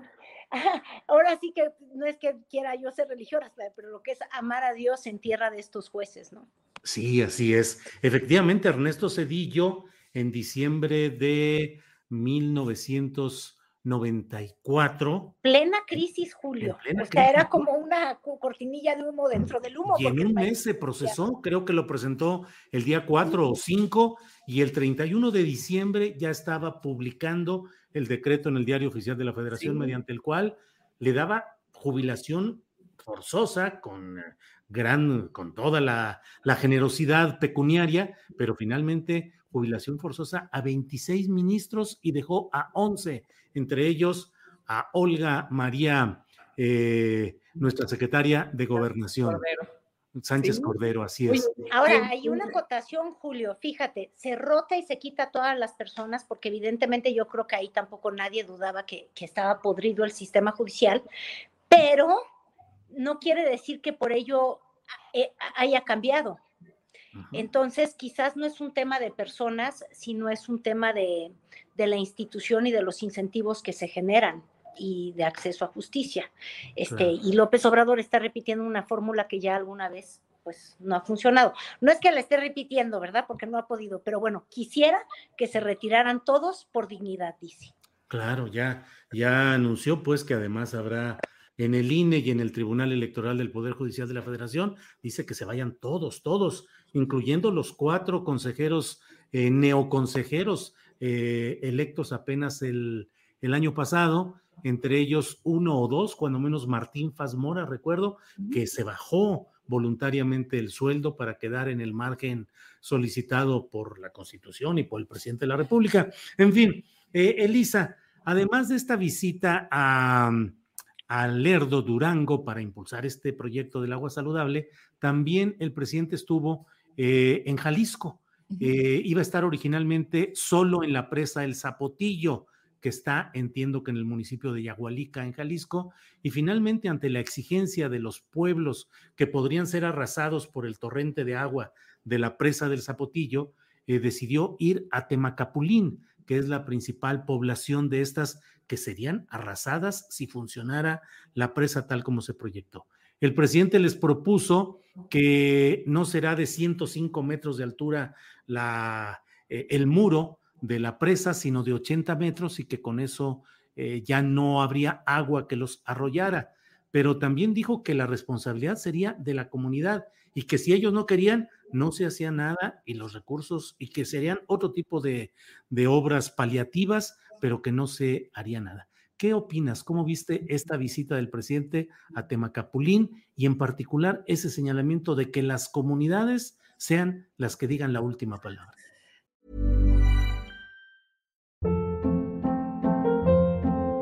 Hold up. What was that? Boring. No flavor. That was as bad as those leftovers you ate all week. Kiki Palmer here, and it's time to say hello to something fresh and guilt-free. Hello Fresh. Jazz up dinner with pecan-crusted chicken or garlic butter shrimp scampi. Now that's music to my mouth. Hello Fresh. Let's get this dinner party started. Discover all the delicious possibilities at hellofresh.com. Millions of people have lost weight with personalized plans from Noom, like Evan, who can't stand salads and still lost 50 pounds. Salads, generally, for most people, are the easy button, right? For me, that wasn't an option. I never really was a salad guy. That's just not who I am. But Noom worked for me. Get your personalized plan today at Noom.com. Real Noom user compensated to provide their story. In four weeks, the typical Noom user can expect to lose one to two pounds per week. Individual results may vary. Ahí estamos viendo a un presidente que se dice muy cercano al pueblo, pero ya en los hechos, Julio, yo no, no sé. Eh, en los hechos, pues estamos viendo la imposición de obras que él desea, que él quiere y que él ha acordado con el poder económico, obviamente él como poder político, y ahora también con el poder militar, hay que comentarlo. Esto en detrimento de eh, lo que opinan las propias comunidades. Entonces, me parece un gesto importante el que haya acudido, eh, pero también me parece que más allá de la fotografía para la eh, exposición política de Estuve aquí, ojalá los escuche. pero además, no sé, no sé, Julio, Adriana Caro, yo de pronto siento al presidente además como, como enojado en, muchos temas. Eh, parece que no están saliendo las cosas como hubiera querido a tres años de gobierno y entonces está pues eh, eh, está endureciendo sus posiciones, incluso con las comunidades, como, como si fuera el, el señor que manda en las comunidades y, regañón, ¿no? Porque además si se amparan esto y si ustedes no quieren esto, este, pues háganle como quieran y a ver qué metemos, qué, otras infraestructuras metemos, ¿no? O sea, es decir, e, e, escuchen un poco a la población, Julio, se vive se viven tragedias en comunidades que están totalmente alejadas y que nadie atiende, o en las que sí están atendidas desde hace años. Por ejemplo, en este tema de las presas e inundaciones y cómo van decidiendo las propias autoridades canalizar el flujo de agua para unas comunidades y otras, a sabiendas de que van a inundarlas, ¿no? Entonces, eh, eh, sucede en Tabasco, yo creo que el presidente lo conoce muy bien este tema. Entonces, ¿cómo eh, de la nada, ellos tienen que tomar la decisión de decir, ah, bueno, pues entonces nada más te inundo poquito o te inundo acá, abro esta escotilla. Eh, eh, el problema es que eh, vivimos muy lejos del día a día de estas comunidades, Julio, y no es lo mismo recorrer el país en campaña o siempre con estos motivos políticos que vivirlas, que estar ahí y que escucharlas y entender que estas comunidades pueden tener soluciones importantísimas, más allá de los intereses políticos, económicos y militares que tenga el presidente. Sí, Elisa, gracias. Eh, antes de ir con Adriana, recuerdo a la audiencia que terminando esta mesa de las mosqueteras vamos a tener una entrevista con la dirigente de una asociación de la colonia Polanco en la Ciudad de México que señala que los restauranteros con este rollo de poner mesas afuera de sus establecimientos, pues están apropiándose ya de ese espacio, que hay mucho ruido, que son restaurantros en algunos casos. Entonces vamos a hablar eh, con la eh, representante de este grupo y además ella es Maite de las Rivas, presidenta de la Voz de Polanco, y además vamos a hablar con el doctor Francisco Valdés Pérez Gasga. Él es el presidente de la organización Asociación Civil Pro Defensa del NASAS. Esta organización y el doctor Pérez, Valdés Pérez Gasga son los principales impulsores del amparo que sí está avanzando en contra de todo este proyecto de agua saludable y en particular de la instalación de una planta potabilizadora en un área nacional protegida, en un área natural protegida. Entonces vamos a tener estas entrevistas. Adriana, ¿cómo viste lo sucedido en Temacapulín? Donde, por cierto, hoy, más tarde, habrá ya un pronunciamiento formal de las comunidades respecto a lo planteado ayer por el presidente de la República, pero de entrada les adelanto que van diciendo que no les parece correcto, que no los van a, a inundar, pero los van a convertir en una isla rodeada de agua y sin tierras para cultivo, de tal manera que eso sería inaceptable para ellos. Y por otra parte, exigen que haya pago por daños que se han cometido contra estas comunidades. Pero el comunicado oficial lo darán horas más tarde. Adriana, perdón por tanto rollo, pero por favor, tu comentario sobre lo sucedido en Temacapulín. Pues sería esta la oportunidad de hacerle justicia a estas comunidades, eh, ya que el presidente insiste que nada va a ser por la fuerza y si se mantienen firmes las comunidades y de no tomar esta alternativa de la reducción de esta cortina. Em, hay que recordar que, bueno, los anteriores eh, gobiernos eh, locales de Jalisco en campaña decían que no, que no iba a continuar esa obra y en los hechos ya en, en el gobierno continuaban estas obras. Y además también hay que eh, decir que tiene la relación, eh, la conectividad del agua incluso con el estado de Guanajuato y que ya estaba de alguna manera comprometido en este gobierno con López Obrador. Eh, al parecer ya hay alguna reacción por parte del gobernador Diego Sinué respecto pues a esta eh, a estos cambios de planes o incluso a esta nueva propuesta de la reducción en esta cortina. Lo que me parece interesante de, analizar es una, por un lado, lo que decía Lisa, creo que tiene razón, hay algunos, algunas veces que me parece que ya el presidente se ve un poco cansado, eh, que ve o, un poco frustrado de, algunas, em, de algunas imposibilidades en la operación de en megaobras o en el avance de ciertos proyectos que tiene su gobierno, eh, en algunos casos prioritarios. Y, recuerdo eh, perfectamente, bueno, cuando eh, sucedió el tema de, la, de los cambios, pues a la reforma eléctrica, energética, pues cómo empezaron las empresas a ampararse también de manera masiva. Ahora, este mismo recurso, pero a nivel de los pueblos o a nivel de las, de las comunidades, creo que habla bien, por un lado, de que el presidente no esté buscando imponerse. Creo que esa es una parte que yo sí resaltaría. Lo que sí me parece un poco incongruente es que el argumento del presidente sea continuar con las obras que le dejaron pendientes como si fuera realmente esa una obligación cuando vemos, eh, por ejemplo, eh, Rubén Martín hace en su columna en Sin embargo, periodista de Jalisco, hace una comparación con respecto al aeropuerto de Texcoco, cómo esa mega obra sí se dejó parada porque sabía que había muchos temas de corrupción y había, pero fue una, una obra que a la que se le destinaron millonarios recursos y que se dejó este, sin avanzar. En, en ese sentido, no me parece que el argumento de continuar las obras tenga que ser tal cual. Creo que, eh, y el presidente está dando por el lado de no se van a imponer las cosas y si regresamos y sigue habiendo un amparo, no se va a llegar a o no se va a hacer, pero tampoco una solución en el caso de, hablo particularmente del, caso, este, del primer caso al que estamos hablando y en el caso de Jalisco, pues el tema eh, de no inundar estas, estas comunidades que, como dices, la solución sería dejarlas como en una especie de isla, pues cuando no son soluciones de largo plazo en el tema del agua. No vimos un pronunciamiento especialmente eh, fuerte, como suele hacerlo en las conferencias mañaneras, sobre estos grupos empresariales, sobre todo esta, industria lechera que ha dejado eh, o ha afectado comunidades y que incluso ha mermado la salud de muchas de estas comunidades. No veo que haya una congruencia en ese sentido y lo que sí vemos o lo que yo también veo o coincido con, lo que decía Lisa es que hay una especie de cambio en, en el ánimo del presidente a la hora de dirigirse a las comunidades, sobre todo de ciertas regiones.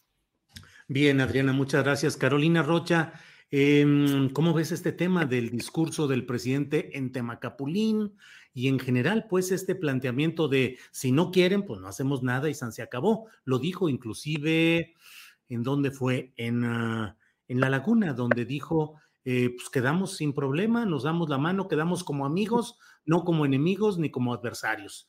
Eh, entonces, ¿qué opinas de este discurso, Carolina, por favor?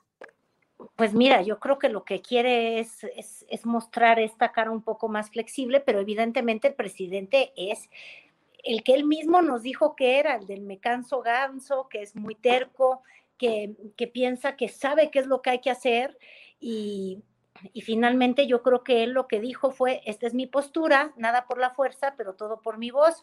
Si no les gusta esta vía, es la única vía que yo estoy dispuesto a, a recorrer porque así es él. Este, decía Adriana que era interesante quienes habían ido con él justamente en la comarca lagunera, quienes habían ido con este evento y estaba justamente el mero mero del ala, que es la gran industria lechera, pero también por el otro lado la gran industria lechera, que es la gran generadora de empleo en, en la comarca que es esta zona entre Durango y, Coahuila, que es casi como si fuera otro estado y se mueve bajo otros principios y, es la gran fuerza económica que tienen allá. Entonces yo creo que, que ahí están justamente todos los matices y las delicadezas que, que implica gobernar que tienes que explicar cuáles son tus prioridades, si tu prioridad es el medio ambiente o si tu prioridad es el empleo, si eres más bien práctico o eres ideológico. Y yo creo que el, presidente López Obrador nos ha mostrado en, estos últimos años que es práctico, que su prioridad es el empleo, porque ha tenido otros, otros enfrentamientos con grupos ambientalistas, Julio, y generalmente siempre ha, gastado, siempre ha ganado el, el, principio de qué es lo que genera más crecimiento y qué es lo que yo creo que debe de ser la ruta.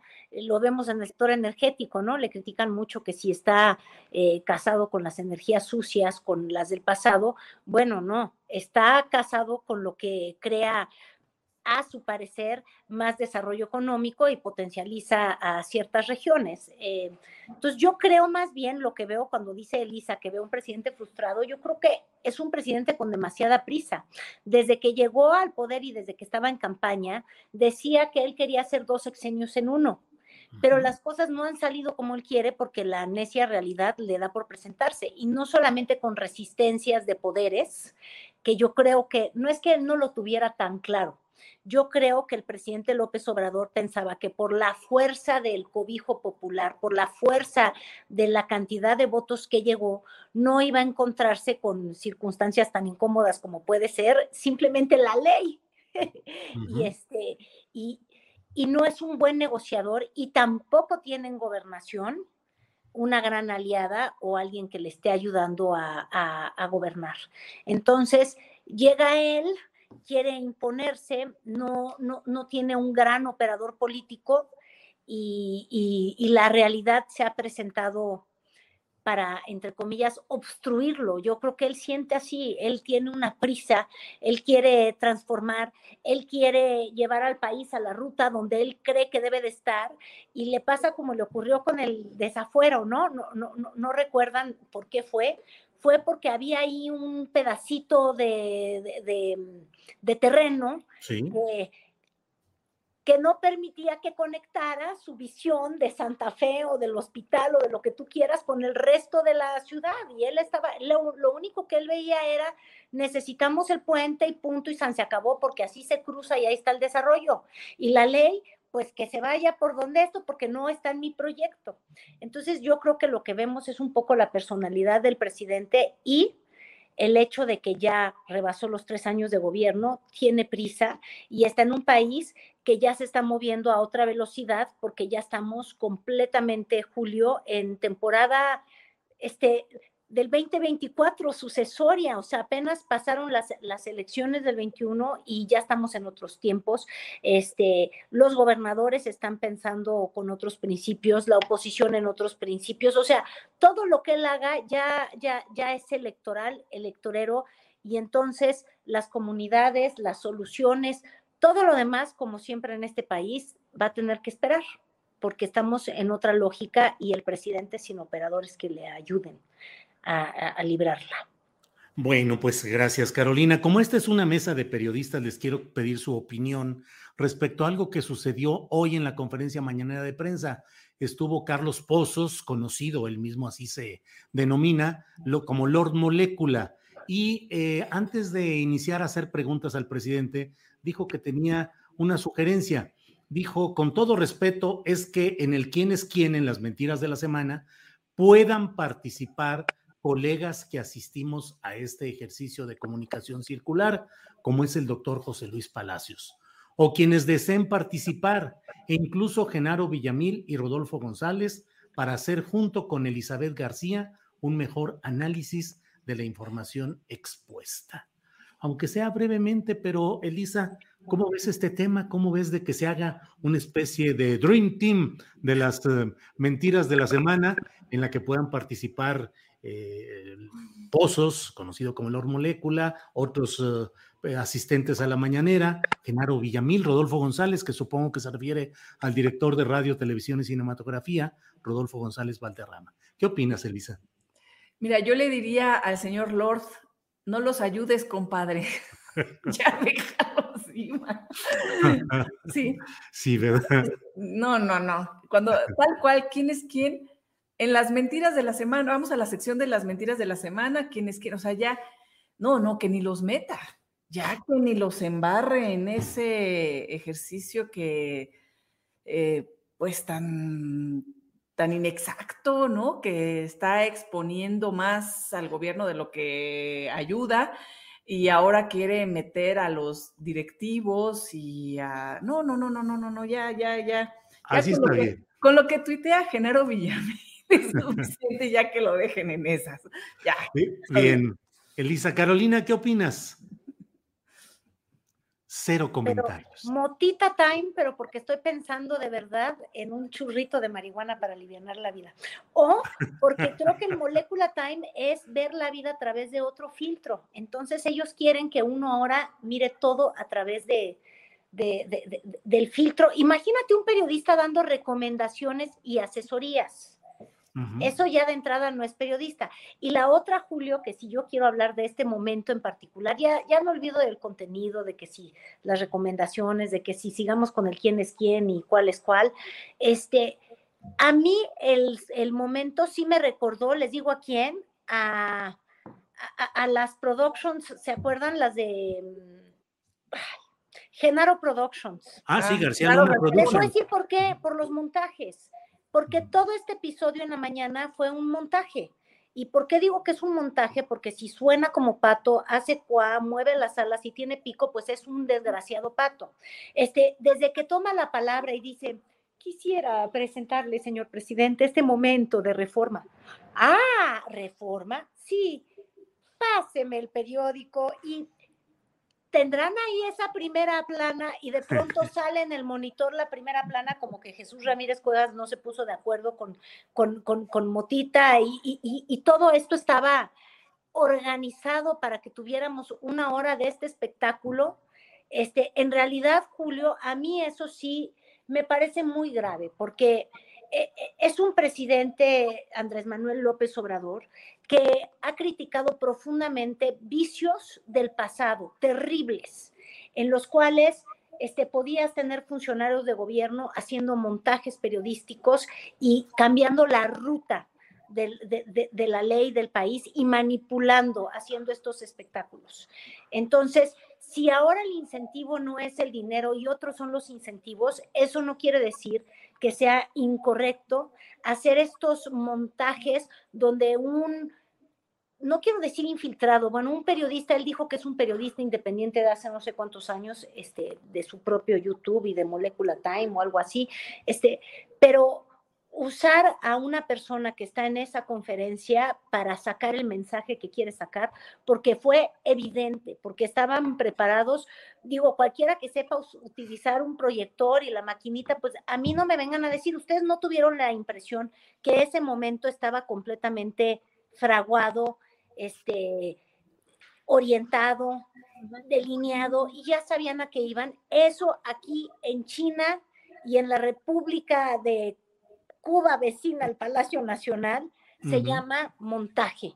Y eso es repetir un vicio del pasado. Elisa Vaz, how. Sí, Adriana, antes de... de que decía esto, Caro, yo ya me estaba imaginando, porque digo, bueno, periodismo ya a un lado, o sea, eso no, no, no sucede ahí en la, en la mañana. Entonces, este periodismo no, gobernar tampoco, ¿no? Pues es un ejercicio que le llaman circular, pero yo creo que estaría bien que se dedicaran entonces, Carito, no sé, a después de, después de este sexenio, pues yo creo que les iría muy bien con un show cómico, mágico, musical, que se llamara algo así como Una molécula en mi cueva. Ya, hasta ahí. Adriana Buentello, tu comentario por favor, entre sonrisas, pero eh, eh, Adriana, por favor. Híjole, es que es eh, muy lamentable todo esto que está pasando. Para empezar, tendríamos que analizar qué sucede en la conferencia mañanera, porque efectivamente yo he dicho desde hace mucho tiempo que esa, esa conferencia no es un evento para transparentar las políticas o de rendición de cuentas, sino es una estrategia alterna de comunicación y alterna a los propios medios.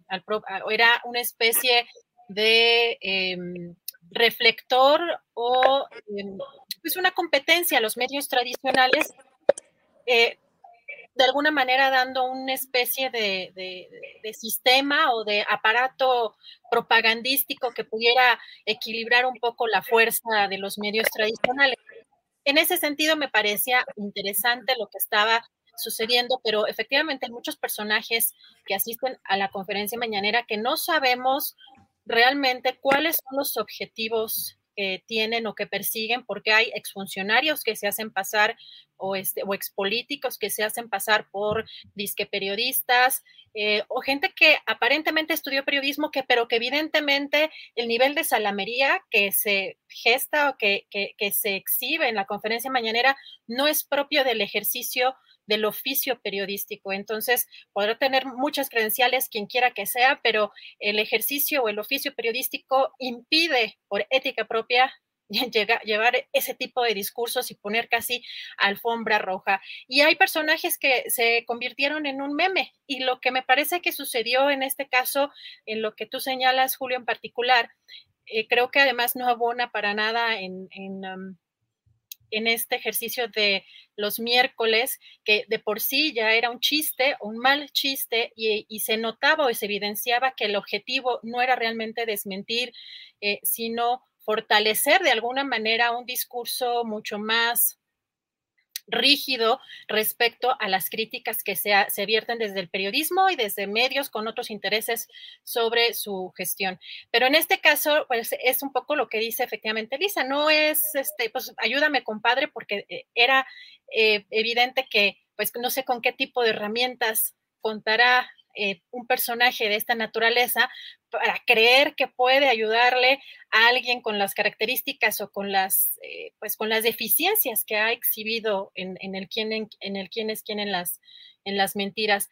Así que pues más bien sí me parece que es interesante que podamos buscar o analizar quiénes son estos personajes y cuáles son los objetivos que hay detrás, porque es verdad que buscan poner, eh, facilitar o poner en la, en la agenda temas que le favorecen mucho al presidente. Yo recuerdo uno, no sé si ustedes recuerdan, en el caso de Julian Assange. No estaba, había algún pronunciamiento de su situación hace, no sé si un año o hace algunos meses, pero alguien en la conferencia eh, solicitó la opinión del presidente y mágicamente, pero de este tipo de personajes, y mágicamente este, eh, dio a conocer la noticia de que se le iba este, a ofrecer el asilo. Así que son como, son como de pronto momentos en los que uno, por el, el ejercicio que se hace diario y cuando uno ve quiénes son los que preguntan y de pronto también unas, algunas preguntas que parece que traen otra agenda, es que uno sospecha y como dice Caro, parece que hay ahí una especie de este, pues, selección o de, o de dirección detrás de algunas de las preguntas, pero pues hay, hay de todo, algunos que ya hasta de candidatos se, se lanzaron y creo que algunos no, no llegaron, pero había muchos personajes, incluso no sé si se acuerdan de este el pirata, que este, no creo que no quedó en ningún, en ningún cargo, no, no lo recuerdo, pero sí estaba bien puesto en algunos eventos, eventos políticos y por ahí aparecía en algunas, en algunas de las fotos. Así que es eh, muy complejo de analizar. Me parece que es muy lamentable que se estén dando espacios en la conferencia mañanera para este tipo para este tipo de propuestas que además no le favorecen al presidente, en particular esa. En particular esa, o hacen ver que un ejercicio como el que hacen los miércoles, pues evidentemente no está, pues no está preparado. Gracias, gracias, Adriana. Eh, Elisa, las comisiones del Senado ya aprobaron en lo general la ley federal, la propuesta, la iniciativa de ley federal de revocación de mandato. Las divergencias se van a discutir en el Pleno y el Pleno, donde Morena tiene mayoría suficiente, pues habrá de decidir qué es lo que se hace. Es para darle el contexto, el fundamento al ejercicio de revocación de mandato que se pretende realizar en marzo del año que entra. Eh, el propio eh, Ricardo Monreal anunció que él propone una pregunta reelaborada respecto a lo que originalmente se había planteado. Y ahora lo que él plantea es que la pregunta diga exactamente así, que la, que la pregunta sea esta. ¿Estás de acuerdo con que el licenciado Andrés Manuel López Obrador, presidente de los Estados Unidos mexicanos, continúe ejerciendo el cargo hasta que concluya su mandato? Esa sería la pregunta. Veremos qué dice la Suprema Corte de si considera que esa es una redacción, una redacción adecuada o la cambia. ¿Qué opinas, Elisa, de todo esto? Ha sido un cambiadero de pregunta. Yo Caro, Adriana, porque no se ponen de acuerdo y otra vez quieren darle la vuelta a modo a una pregunta en donde en vez de una revocación de mandato sea una reafirmación del gobierno de Andrés Manuel. Y eso es lo que eh, pues se ha estado discutiendo también ahorita en, comisiones unidas, en donde el propio Monreal ha cambiado una y otra y otra vez la pregunta. Ahora ya pone en concreto el nombre de Andrés Manuel López Obrador porque no estaba en una de sus, de sus propuestas. Y, y cabe resaltar que, no sé si recuerden que sacó ese primer concepto de la pregunta que él mismo había hecho, en donde se hablaba de la pérdida de confianza. Porque sí, una revocación de mandato tiene que ver con eso con eh, una eh, elección de la ciudadanía para retirar a quien no ha cumplido con sus expectativas o con lo que prometió en, los años que lleva gobernando. Entonces es quitarlo, revocarlo. Pero aquí lo que quiere impulsar Morena es una pregunta de continuidad y que reafirme Andrés Manuel, no de revocación, sino de reafirmación. Y ahí está el meollo del asunto Vamos a ver qué dice, qué dice la Corte, ¿no? Por ejemplo, dentro de las preguntas que propone eh, Movimiento Ciudadano, la oposición dice, ¿está usted de acuerdo con revocar el mandato al presidente de la República para que sea destituido del cargo? Es decir, esa es una pregunta concreta de revocación de mandato. Lo otro es una pregunta para que pueda continuar. Eh, y esos matices son importantes, creo, a mi parecer, pues que lo que está en, e, e, en, las leyes, en la constitución, en nuestro marco jurídico, es eso, es una revocación, no es eh, una ratificación. Y por eso también me, dio eh, curiosidad esto de, que le quitó lo de la pérdida de confianza. Dije, no vaya a ser que digan que sí, ¿no? Entonces mejor lo quito. Oye, y nada más por ahí, eh, un, un momento en el que, qué bárbaro, es que también son, mientras, mientras vemos algunos niveles de debate sobre el tema constitucional, vemos otros ya con, con un nivel de debate en donde, por ejemplo, aquí este, en la discusión esta que se acaba de dar sobre revocación de mandato, sobre el dictamen sí o no en, la, en Comisiones Unidas, este senador de Morena, Sergio Pérez Flores, nada más así muy seriamente pidió que por favor nada más se corrija eh, eh, en, el dictamen esto que estaba mal escrito, porque decía usos con H, pero era usos horario. Horarios. pero era usos horarios. Claro, usos horarios y costumbres. Usos horarios y costumbres. Ah, bueno, parte del folclore que hemos dicho de la mañana, que ya no sabemos si reír o llorar de esta tragicomedia mexicana del gobierno actual, ¿no? Elisa, muchas gracias. Carolina Rocha, ¿qué opinas sobre este tema de la, el ejercicio de revocación de mandato, el hecho de que ya las comisiones senatoriales lo aprobaron, que va al Pleno, y el nuevo cambio de redacción de la pregunta que plantea pues el muy solícito y acomedido Ricardo Monreal. Oye, solicito porque se solicitó solo en andar de, redactor de preguntas. ¿Para qué se puso esa cachucha, don Monreal? Entonces yo creo que el cambio de redacción se debe a que de Ricardo Monreal se estaba convirtiendo en Ricardo Canallín Pimpín. Este, para los de Morena, ya él era el fuego amigo, porque ese párrafo, justamente ese párrafo que quita, ya casi casi nos decía, ¿Quieres que continúe López Obrador haciendo las cosas tan asquerosas que hace porque ya no le tenemos confianza? O sea, ya había una... Esa era la... Sí. había como que una adjetivización que te llevaba a decir, sí, quítale, quítale la confianza, no nos gusta. Y más cuando nadie le pedía que él anduviera de redactor de oficio, pero bueno. Entonces, yo creo que ahí lo que vimos fue una rectificación de, de, de, de Monreal, porque pues ya sabemos que él es un suspirante fuerte de Morena y, quiere estar en los ánimos del presidente y yo creo que eso no le dio ningún punto. Y ahora está buscando la estrellita y tendría que sacar adelante justamente este, que es un proyecto también del presidente, una propuesta que hizo desde campaña. Y quiero insistir desde campaña porque ahora he escuchado en radio a, a ex consejeros como, como Luis Carlos Ugalde y demás diciendo que nos quieren cambiar la jugada a la mitad del camino y que no sé qué tanto. Bueno, yo creo que no existe nadie que haya escuchado el discurso de Andrés Manuel López Obrador candidato que no sepa y que no dijera en todo momento que él quería una revocación de mandato y no solamente cada tres años, sino que cada dos, cada dos años.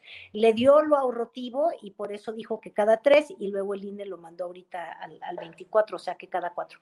Pero bueno, ese, ese proyecto era conocido y entonces Monreal, yo creo que si quiere llevarse puntos, eh, con este presidente, pues tendrá que ayudar a que salga esto adelante, sobre todo después de las críticas muy severas del presidente al Senado. Y luego por el otro lado, por eso te digo, Julio, el mundo está un poquito al revés. Monreal la semana pasada haciéndole al fuego amigo y luego la oposición, que la verdad es que le hace siempre al fuego amigo con tanta oposición, con tanta recalcitrancia a decir que no debe de ser sometida a la presidencia de Andrés Manuel López Obrador a ser evaluada, es el mundo al revés, porque yo, y lo comentaba hace poco con, una persona, durante toda la campaña, al inicio del año, yo no sé si ustedes recuerdan cuál era, cuál era, el discurso de esta alianza, pero esta alianza decía y textual, y pueden buscar todas las declaraciones, decían en todos sus spots, es importante frenar a López Obrador. No permitir que avancen sus reformas, no permitir que avancen sus actos de gobierno. La forma patriótica de detenerlo, es decir, ellos no querían que votáramos por la oposición o por el Frente Sí por México, era solamente ponerle un freno a López Obrador. Bueno, a mí no se me ocurre un freno de mano más contundente que no esté en el poder. Bueno, ahora estos que decían que le iban a meter el freno de mano, que no querían que hubiera un solo acto más de gobierno porque estaba destruyendo México, dicen que necesitan que destruya México durante tres años más, no vaya a ser.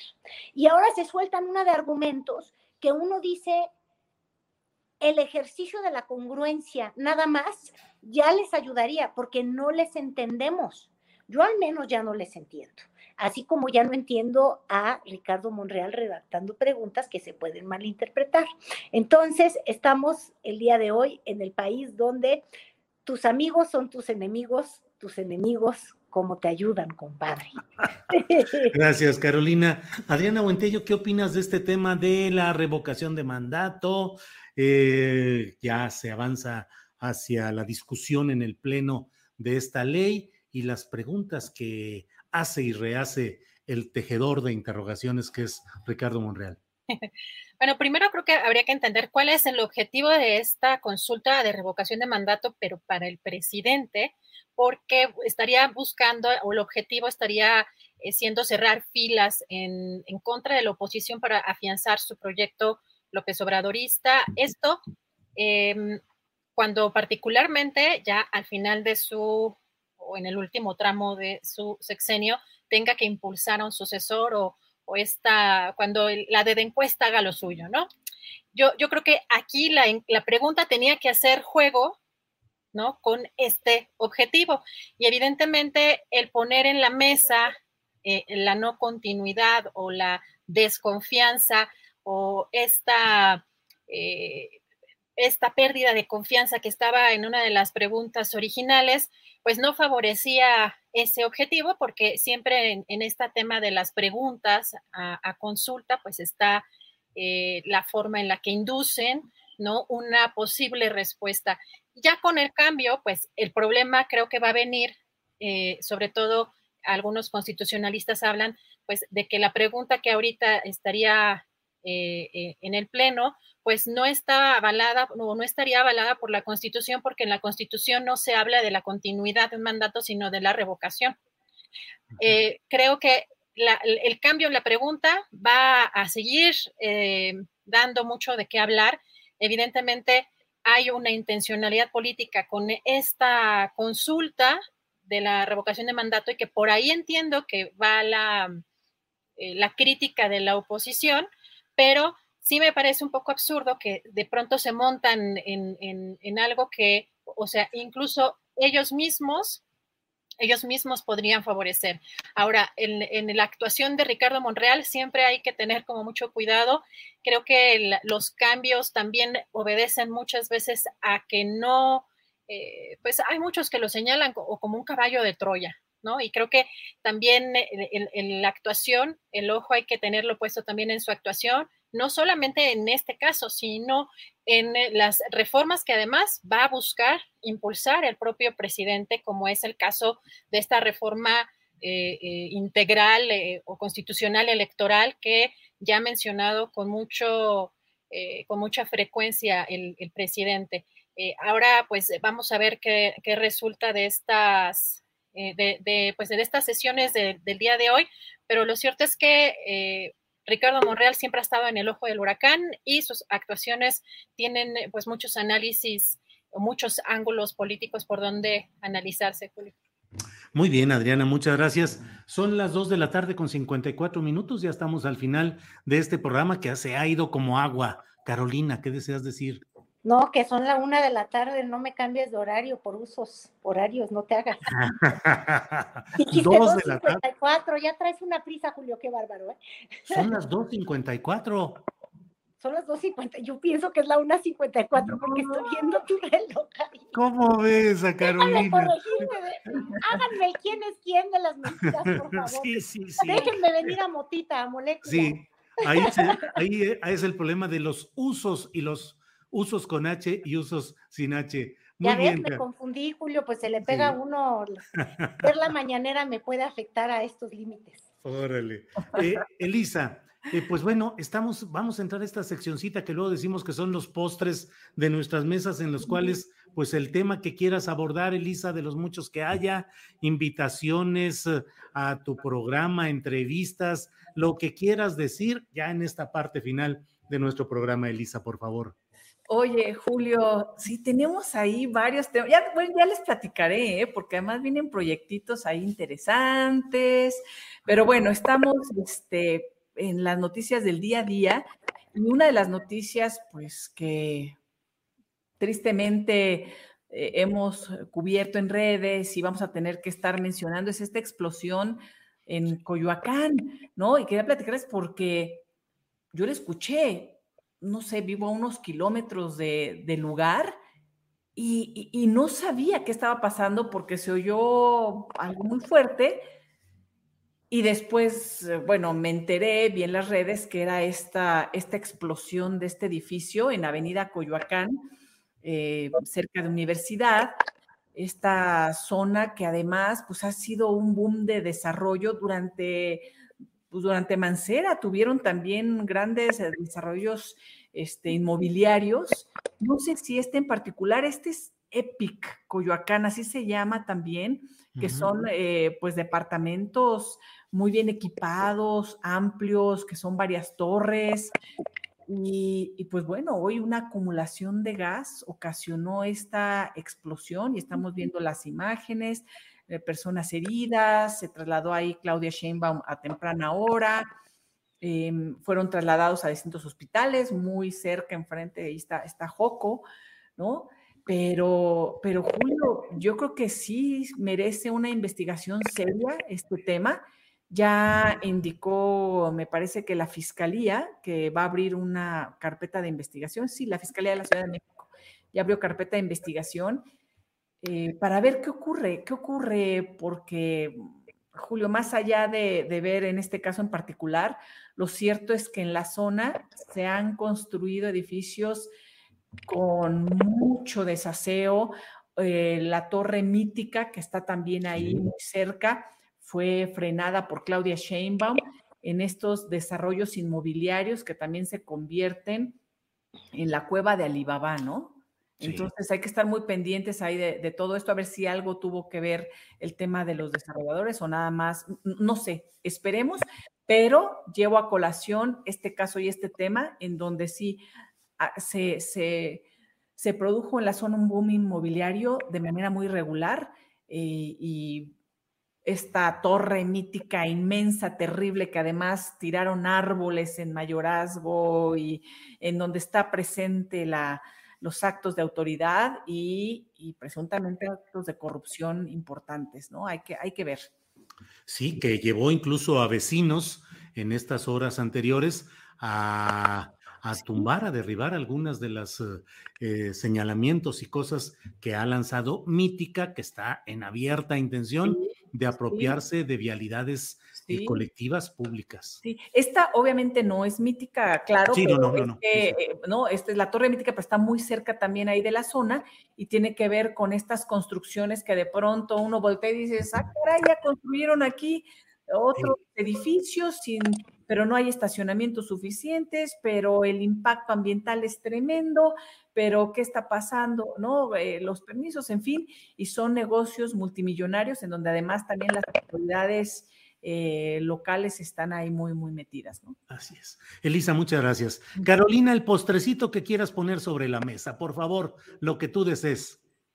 Ay, mi querido Julio, es que ya pensé como en 25 postres, unos, unos más dulces y otros menos dulces.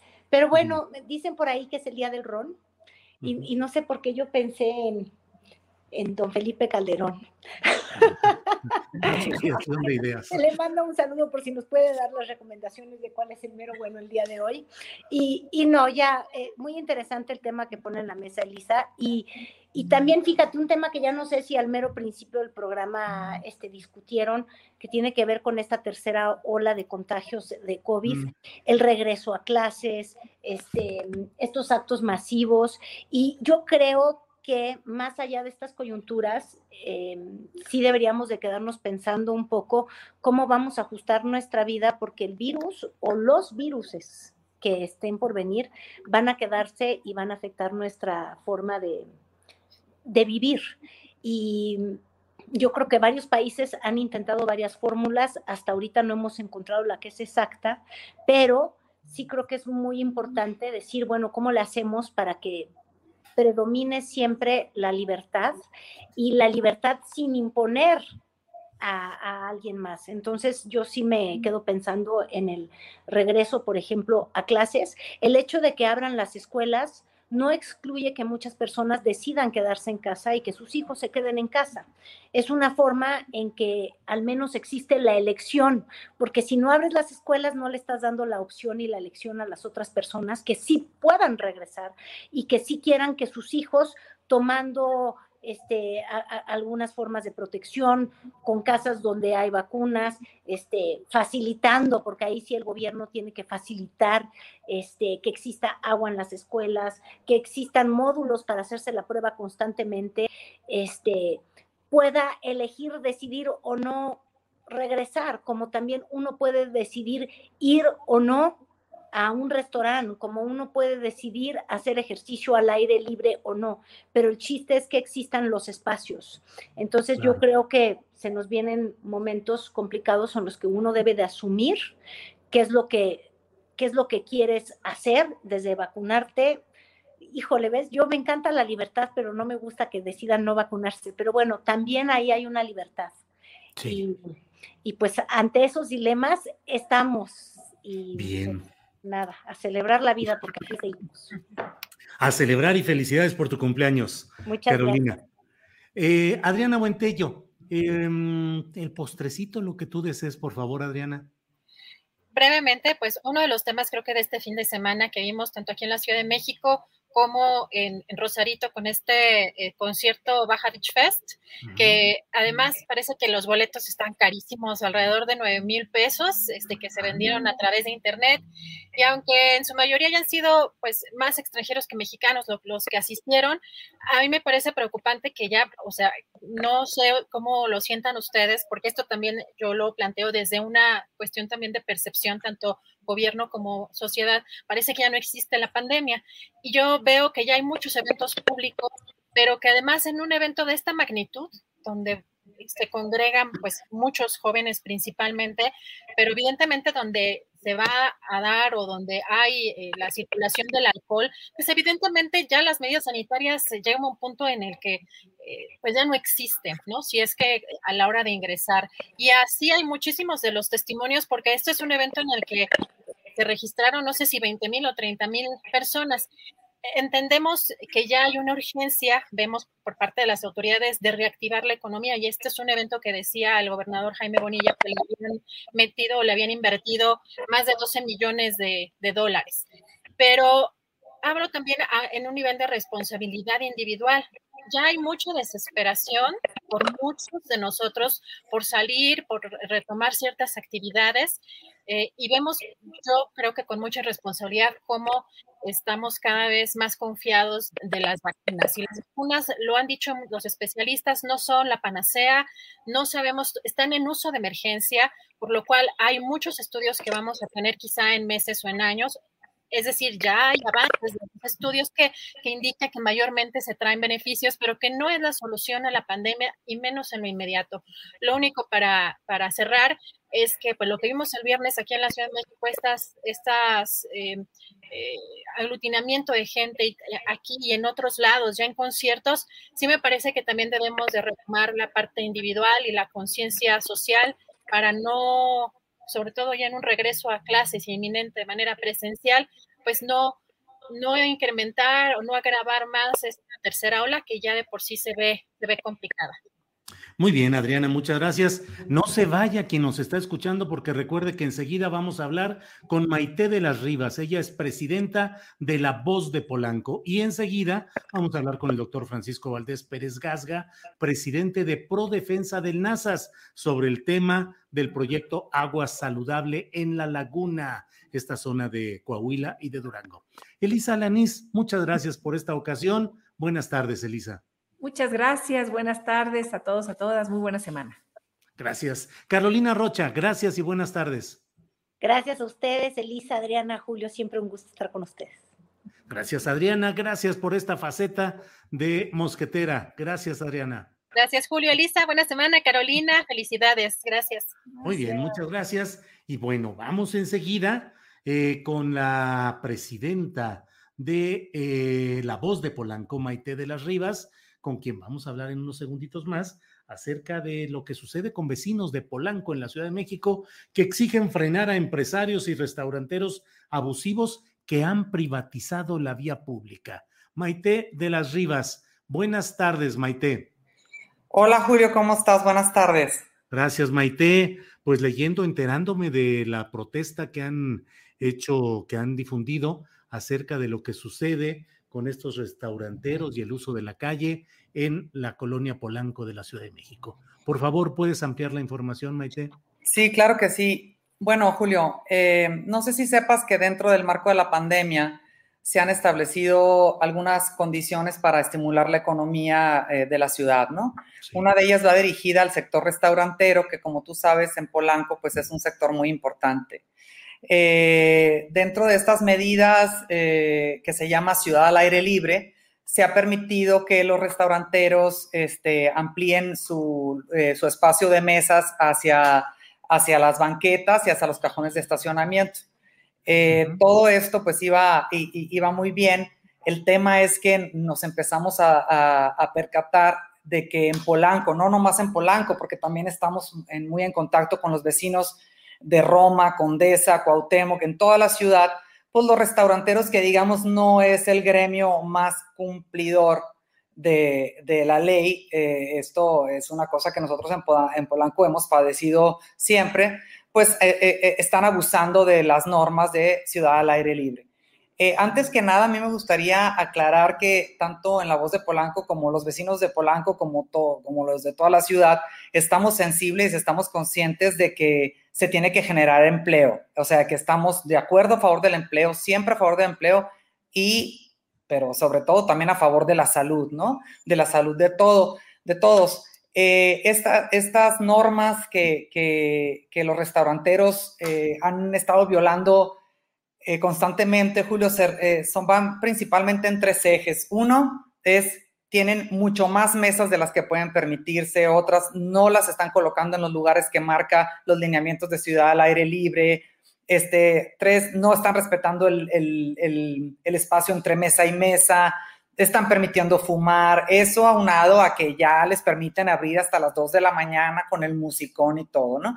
Entonces empezamos este movimiento nosotros porque, porque la verdad es que se está convirtiendo la ciudad en el robo del espacio público. Dice una otra norma del, espacio al aire libre que no pueden medir más de dos metros de ancho lo que, lo que puedes eh, eh, utilizar tú de tus mesas en, en, los cajones de estacionamiento. Nadie lo cumple. Y, y, lo más grave de todo esto, Julio, es que nosotros eh, empezamos esta labor de presionar a la autoridad para, para que verifique y, y presione y aplique la ley, pero el viernes pasado, el día 13, sale un acuerdo emitido por la jefatura de gobierno en donde dice, prohíbe a todas las autoridades del gobierno, o sea, INVEA, PAOT, alcaldías, todo, verificar a los restaurantes. Entonces, los restauranteros están de plácemes, ¿verdad? Porque, pues, ¿qué crees? Nadie, o sea, es una patente de corso, no los molesten, nadie puede verificarlos. Y te voy a decir por qué es tan importante la verificación. Porque cuando tú como ciudadano o eh, eh, tú presentas una queja, el acto que inicia cualquier procedimiento administrativo es la verificación. Entonces, ahora, si no pueden ser verificados, pues no hay nada. Entonces, esto se va a prestar, pues, para que si de por sí no cumplían con ningún lineamiento de ciudad al aire libre, si de por sí tenemos restaurantes en Polanco abiertos sin uso, operando sin usos de suelo, eh, pues ahora imagínate que tú puedes tener, no sé, tu papelería, ¿verdad? Y puedes decir que pues vas a poner tu, tu eh, haces, tu, improvisas y pones un restaurancito y al, al, marco de ciudad al aire libre pues no te pueden verificar, ¿no? Entonces el ciudadano pues queda totalmente desprotegido. Nosotros mandamos el día de hoy una carta a la jefa de gobierno diciéndole que pues que necesitamos una reunión urgente con ella porque definitivamente eh, la autoridad no puede dejar de aplicar la ley, ¿verdad? Eh, alegando en que, alegando que quiere beneficiar la economía. Entonces, si no hay ley, ¿qué hay? ¿Cuál es nuestro marco? ¿Cuál es nuestro referente? Esto está muy grave. Entonces, eh, la verdad es que sí creemos que la jefa de gobierno pensamos que, que, este acuerdo, que es, y aparte este acuerdo, Julio, muy importante, está nada más dirigido al sector restaurantero. O sea, todos los demás se pueden verificar, pero el sector restaurantero no. Lo cual, bueno, es que nos parece de, de eh, yo creo que en tiempos de crisis debe de haber más gobierno y más control, aplicando la ley. No, no para que haya corrupción, no. O sea, me imagino que lo que quisieron hacer con esto es para que no haya corrupción. No, no, no entendemos, o sea, por qué beneficiar a un sector que de por sí es notoriamente abusivo de las leyes, ¿por qué blindarlo de esta manera? Y excluirnos a los ciudadanos de podernos proteger en contra de sus abusos. No nada más del abuso, Julio, de, de regalarle nuestro espacio público, porque date una vuelta por aquí por Polanco para que veas que no puedes ni caminar por la banqueta.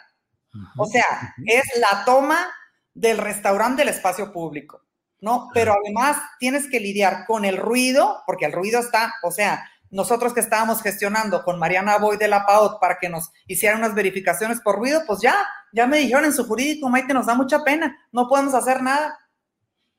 Maite, em, ya lo han denunciado, ya está señalado, están solicitando audiencia con la jefa de gobierno. ¿Qué sigue si no les hacen caso?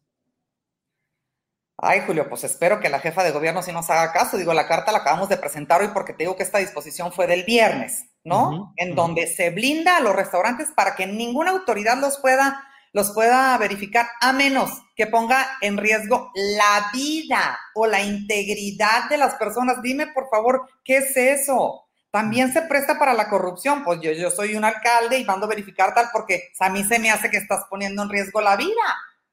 O sea, quisieron combatir una cosa, es que pues no oyen, no, no, yo creo que la jefa de gobierno no está enterada y estoy segura que, con esta carta, pues por lo menos nos vaya a mandar llamar para ver, oigan, a ver qué está pasando. Y si, si está enterada, pues ¿qué vamos a hacer, Julio? Pues no sé qué vamos a hacer. O sea, ah, nos decías y con nuestros diputados, empezarlos a presionar porque esto es un acuerdo que es totalmente inconstitucional, no puede ir arriba. O sea, todo es un atropello a las leyes establecidas. Eh, nos decías que has hablado o han hablado porque suceden cosas parecidas en otras colonias como Roma, Condesa, entre otras. Em, ¿Es la misma circunstancia? Es totalmente igual. En Roma y Condesa están totalmente desbordados. O sea, nosotros este, tenemos, te digo, redes ciudadanas y, detonamos esto, pues porque como somos abogados también aquí vimos lo que salió en la Gaceta el viernes y dijimos, ¿qué es esto? Y aparte la Canirac mandando este, mensajes a sus agremiados, el logro que hemos obtenido, la Cámara, o sea, no les da pena. O sea, de verdad, es que, eh, eh, y, en todas las colonias está igual, Julio, en todas las colonias donde hay una, alta concentración de restaurantes, por eso es Polanco, Condesa, Roma, Cuauhtémoc también, o sea, eh, me imagino Coyoacán también se sumará, o sea, en todos esos lugares donde hay restaurantes que se han aprovechado de estas disposiciones, que disposiciones que en un principio, Julio, fueron pensadas para compensar, ¿verdad? la falta de mesas que tenías adentro, porque claro, si a ti te limitan el número de mesas que puedes tener adentro, pues por ejemplo, no, si tenías 100 mesas y te limitan a tener 40, entonces te quieran compensar las otras 60 afuera. Bueno, es que ahora no nomás las compensaron, las triplicaron. Entonces ya no se trata de una compensación para que no salgas raspado, no, no, se trata de que van a hacer el mega negocio a costa del bienestar ciudadano. Maite de las Rivas, eh, presidenta de La Voz de Polanco, muchas gracias por tener esta oportunidad de asomarnos a este problema en la Ciudad de México y en varias colonias. Así es que estaremos atentos a la respuesta de la jefa de gobierno, Claudia Sheinbaum, y lo que siga en este tema, Maite. Así es que muchas gracias por, por esta oportunidad de platicar. Gracias a ti, Julio. Muy amable. Hasta, luego. Maite de las Rivas, presidenta de La Voz de Polanco, sobre este tema. Y ahora, mire, vamos a hablar ya con el doctor Francisco Valdés Pérez Gasga. Él es el presidente de la organización eh, mm, Prodefensa del NASAS, una asociación civil que lleva mucho tiempo y que ha estado luchando permanentemente por la defensa del medio ambiente en aquella región de la laguna. Usted lo sabe, es una parte de Coahuila y una parte de Durango. Así es que saludo con gusto al doctor Francisco Valdés Pérez Gasga. Francisco, buenas tardes. Buenas tardes, Julio. Gracias. Francisco, pues ayer estuvo el presidente de la República eh, en ah, Lerdo, Durango, eh, impulsó reiteró el impulso pues a este proyecto llamado Agua Saludable y emplazó para que eh, regresará el 3 de octubre allá y que si no hay amparos podrá continuarse con esa obra, pero sí lo puso como una condicionante y dijo que eh, él espera que no se continúe con la presentación de ese tipo de amparos. Ustedes en Prodefensa del NASAS pues son quienes han tenido ya un amparo que ha tenido resultados positivos en los juzgados. ¿Cómo va todo este tema, Francisco, por favor? Sí, mira, interpusimos este amparo en el juzgado séptimo distrito porque el, parte de la obra de Agua Saludable se ubica dentro del Parque Estatal Cañón de Fernández, que es un área natural protegida. Y por ser un área natural protegida, pues ya es ilegal que quiera construir ahí con agua lo que quería construir. Encima, eh, según los programas de ordenamiento ecológico territorial, tanto del municipio de Lerdo como del estado de Durango, es una unidad de gestión ambiental de protección, que es la, categoría más restrictiva. O ahí no se puede hacer una cosa como la que quería hacer con agua. Y por último, es un, un humedal de importancia internacional, un sitio Ramsar. Y por lo tanto, pues tampoco se podría construir aquello. Entonces nosotros al ver visos de ilegalidad Para esto nos habíamos pasado preguntando dónde va a ser, dónde van a tocar el cañón de Fernández y con agua decía, no, el cañón de Fernández no se va a tocar, todo va a ser fuera del polígono. Hasta que aparece el primer eh, documento oficial, que fue la manifestación de impacto ambiental, pues vemos que no, que estaba dentro del polígono. ¿no? Y, y, ya cuando estaba toda la maquinaria en, en camino, entonces lo, que, lo único que nos quedó fue ir con un juez, que es lo que debe hacer cualquier ciudadano cuando ve un abuso, una ilegalidad por parte de un poderoso o del gobierno, va, vamos con el juez y le decimos, oiga, aquí hay algo ilegal. De entrada el juez nos da la suspensión provisional y después de muchas largas de Conagua para dar sus argumentos, el 6 de agosto nos da la suspensión definitiva. Ojo, es una suspensión, no es una cancelación, ¿sí? De manera uh -huh. que no todo el camino está recorrido.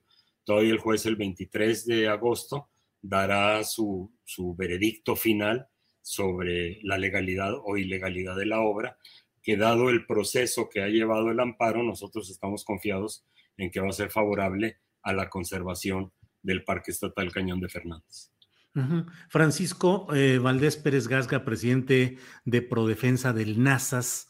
Eh, el planteamiento que se hizo ayer, eh, pues es un planteamiento acerca de potabilizar agua pero en el fondo, según documentos que he leído, algunos de ellos un artículo bajo su propia firma, Francisco, eh, señala pues que el problema de fondo es que se extrae el doble del agua que se recoge eh, en, la, propia región de la laguna y que la mayor parte de esa agua está utilizada pues con ideas de huachicol, huachicol del agua, por una serie de empresas que son las principales beneficiarias. Ayer estuvo en el estrado principal y fue mencionado por los uh, eh, oradores, excepto el presidente López Obrador, todos los demás se dirigieron a Eduardo Tricio, el presidente del grupo Lala, productor eh, de productos lácteos, eh, empresa de productos lácteos.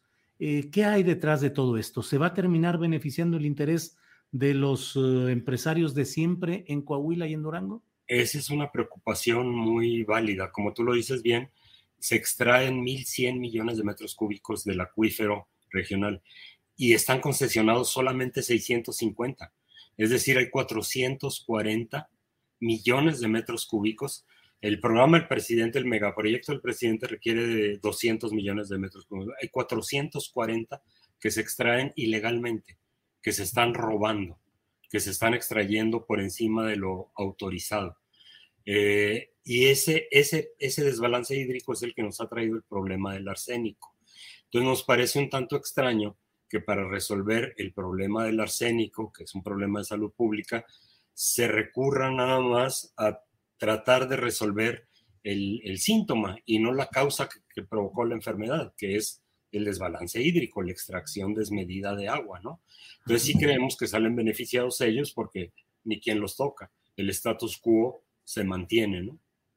Esa agua se dedica sobre todo en la comarca lagunera o la laguna a la producción de forraje para vacas lecheras, para nogaleras, ¿para qué otras actividades?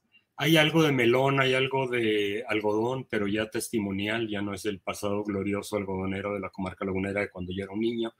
Eh, pero básicamente es la gran mayoría, la tajada del lobo es eh, eh, forrajes para, las, para el ganado, para el ganado lechero. Y, y, hay, como tú mencionas, hay algo de nogal, de melón, de, de algodón, pero lo fuerte del consumo del agua es para forrajes. Acabamos de tocar el tema en la mesa de las mosqueteras que hacemos todos los lunes y tocamos el tema de Coahuila y lo que ahí sucedió. Y en otro de los planteamientos que hacían las compañeras periodistas era de cómo se está en ese conflicto entre los empleos y el desarrollo económico de un grupo pues tan poderoso como el grupo Lala, que da mucho empleo y que genera empleos, eh, y la necesidad de preservar el medio ambiente. ¿Cómo resolver ese conflicto, Francisco? Fíjate que ese conflicto yo digo que no existe, ¿no? La economía descansa sobre la naturaleza sin naturaleza no hay economía. Entonces no hay una contradicción. Si no cuidamos la naturaleza, tarde o temprano se va a acabar todo. ¿Qué pasa si, si se da adelante con el proyecto del presidente de agua saludable para la laguna y se sigue sobreexplotando el acuífero de la misma manera? pues que dentro de 10, 15, 20 años ya no va a haber acuífero. Y entonces ya no va a haber, tendremos agua saludable, pero ya no vamos a tener economía, ni para la industria, ni para los servicios, que es lo fuerte de la generación de riqueza aquí. Entonces yo creo que no hay ese conflicto. Tenemos que sentarnos a la mesa y, y hacer una transición económica negociada, pausada y de manera que no pierdan todo de la noche a la mañana quienes hasta ahorita lo han ganado todo. Pero de que van a tener que acabar con un atolechero más pequeño, van a tener que seguir, acabar así porque no se sostiene esta economía con estos recursos que tenemos aquí. Entonces tenemos que, eh, generar un verdadero diálogo, no como el que fue ayer en, en Lerdo, que fue vergonzante realmente. A mí me invitaron a un diálogo y el diálogo pareció ser te sientas, te callas y me escuchas. Eh, un verdadero diálogo en que veamos cómo salimos de esto y le damos eh, viabilidad a la comarca lagunera, no en los 25 años que propone el megaproyecto Agua Saludable, sino para siempre, que es lo que, lo que, a lo que aspiramos aquí. Eh, el presidente de la República dijo que regresará el 3 de octubre, si no me equivoco, sí, el 3 de octubre, y que espera que ya no haya amparos, que si hay amparos, no habrá obra. ¿Cuál será la respuesta de los grupos ambientalistas como Prodefensa del NASAS? Mira, además de ambientalistas, somos ciudadanos que creemos en el, en el ejercicio de la ley. Y el amparo no es otra cosa que la única arma que tenemos los ciudadanos para defendernos de los abusos de los poderosos. De manera que ahorita decir nos retractamos del amparo porque ya nos dio miedo lo que nos dijo el presidente, sería una traición a nuestra vocación ciudadana, aparte de la lucha en particular.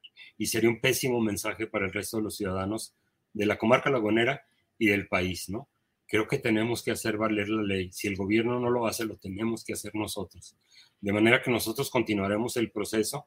Eh, se abrirán, supongo, de aquí al 3 de, de, octubre mesas de diálogo. Nos mandarán llamar los gobernadores de Coahuila y Durango. No sé qué vaya a pasar, pero, pero la ley se tiene que cumplir. ese es nuestra, nuestro punto de vista. ¿no? Eh, de tal manera que puede ser que llegue el presidente el 3 de octubre a La Laguna y continúen los procesos judiciales, porque además esta resolución que dará un juez todavía sería recurrible. Por supuesto, por supuesto, o sea, no se van a arreglar las cosas para el 3 de octubre, pienso yo, a menos que haya una reorientación de esas inversiones a detener la sobreexplotación ilegal del acuífero a que el río vuelva a correr por el cauce hoy seco y recargue esos acuíferos, y en lo que se diluye el arsénico que ahorita estamos tomando gracias al paso del río por el, por el hecho, que el gobierno subsidie agua eh, tratada, agua purificada para quien así lo necesite. Porque fíjate una cosa, necesitamos el agua purificada sin arsénico solamente para beber y solamente para cocinar. Y lo que nos plantea este megaproyecto es agua tratada a muy alto precio, 12 mil millones de pesos, para luego jalarle al excusado en la regadera, regar las plantitas, lavar los platos sucios, donde no necesitas quitar eso. Entonces tenemos que dar tiros de precisión y tenemos que arreglar el problema del agua de fondo, porque ahí está comprometida la viabilidad de la comarca lagunera. Me pareció haber leído, a lo mejor me equivoco, pero me pareció haber leído que mm, alrededor del 90% de esa agua potabilizada se iría a usos que no fueran los del consumo humano. Exacto, las redes de distribución de nuestras ciudades en la comarca lagunera tienen una eficiencia física del 50%, es decir, la mitad del agua una vez inyectada a la red se va a ir en fugas y la otra mitad se va a ir a todos estos otros usos, ¿no? Entonces yo creo que no es ni inteligente ni económicamente viable. Tiene muchas aristas que no nos hemos sentado a platicar y a discutir. No ha habido un diálogo. Leí en el diario Vanguardia de Coahuila la respuesta o la postura que eh, pensaba plantear Francisco Valdés Pérez Gasga ante la visita del presidente a Coahuila. Y en sus últimos párrafos dice eh, que no se resuelve con este proyecto la causa de fondo de este problema de salud pública, la extracción ilegal de más de 400 eh, mil metros, millones de metros cúbicos de agua que beneficia a fuertes intereses corporativos. Dice, adicionalmente, este megaproyecto deja vulnerable a los habitantes de esta región ante la variabilidad climática que ya estamos experimentando. Cuando no llueva lo suficiente y con un acuífero envenenado y aún más sobreexplotado, sobrevendrá, un colapso de salud social y económico. Claro. ¿Ese es el riesgo, Francisco? Sí, pues es que ahora lo que nos plantean es, vamos a potabilizar el agua del río. ¿De dónde viene el agua del río?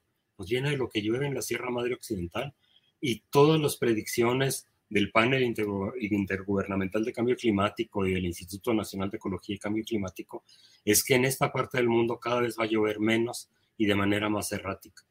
Entonces, es realmente suicida decir, bueno, ahora vamos a depender de una fuente que, como dicen los campesinos aquí, no tiene palabra. La lluvia no tiene palabra. Entonces, sí tenemos que buscar maneras que, eh, que nos vuelvan más resilientes, más este, listos para poder recobrar recuperarnos ante cualquier eventualidad. Francisco, gracias por esta oportunidad de conocer el punto de vista de Prodefensa del NASAS. Cierro precisando para que no haya ninguna equivocación. Eh, frente al proyecto específico de agua saludable, si lo mantiene el gobierno federal tal cual ha sido anunciado, ustedes continuarán inequívocamente el camino judicial, de tal manera que el 3 de octubre que llegue el presidente se encontraría con todo el procedimiento judicial caminando eh, sin ninguna duda. Con toda probabilidad, sí. Bien. Francisco, pues a reserva de lo que se desea agregar, eh, yo agradezco la posibilidad de contar con esta información sobre lo que sucede en la laguna. Al contrario, solamente saludarte a ti y a todo tu auditorio y agradecerte la oportunidad. Gracias, Francisco, que estés bien. Saludos y estaremos atentos. Buenas tardes. Hasta luego. Bueno, pues esta es la información específica. Si las cosas siguen como están, el presidente llegará a la laguna el 3 eh, em, de octubre y continuarán la, continuará la oposición por la vía jurídica a este proyecto de agua saludable. Bueno, em, dos, vamos ahora con Adriana Buentello, que nos tiene alguna información. Adriana, ya de regreso en la faceta de co-conductora de este programa. Adriana, adelante, por favor. Gracias, Julio. Pues vamos a platicar de dos temas para finalizar el programa, Julio. Eh, por un lado, bueno, la jefa de gobierno, Claudia Sheinbaum, eh, anunció, informó que eh, una de las personas lesionadas por esta explosión que ya dábamos cuenta en el inicio del programa, lamentablemente eh, perdió la vida.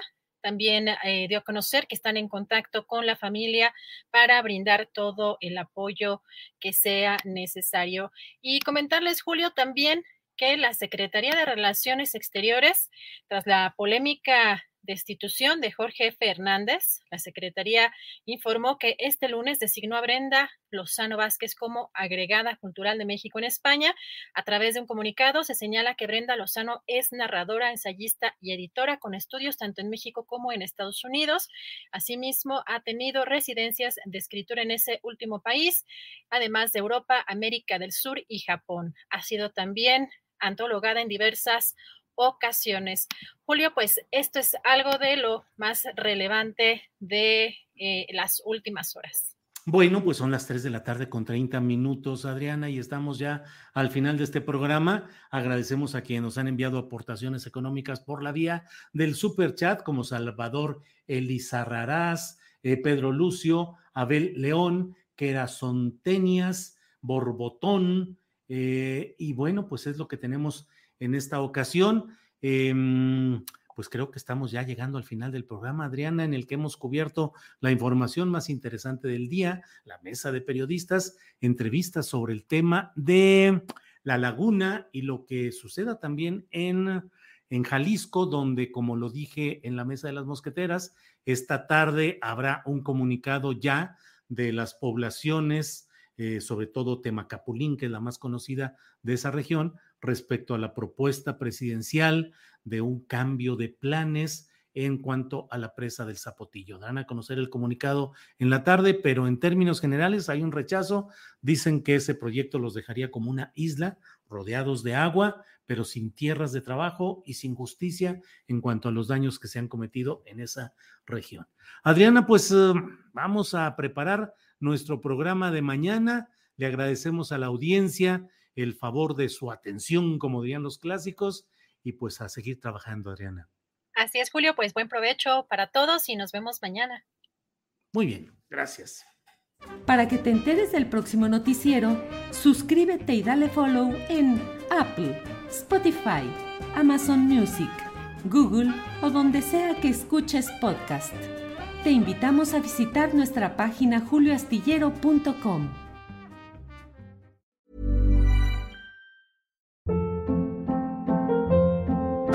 Hold up. What was that? Boring. No flavor. That was as bad as those leftovers you ate all week. Kiki Palmer here, and it's time to say hello to something fresh and guilt-free. Hello Fresh. Jazz up dinner with pecan-crusted chicken or garlic butter shrimp scampi. Now that's music to my mouth. Hello Fresh. Let's get this dinner party started. Discover all the delicious possibilities at hellofresh.com.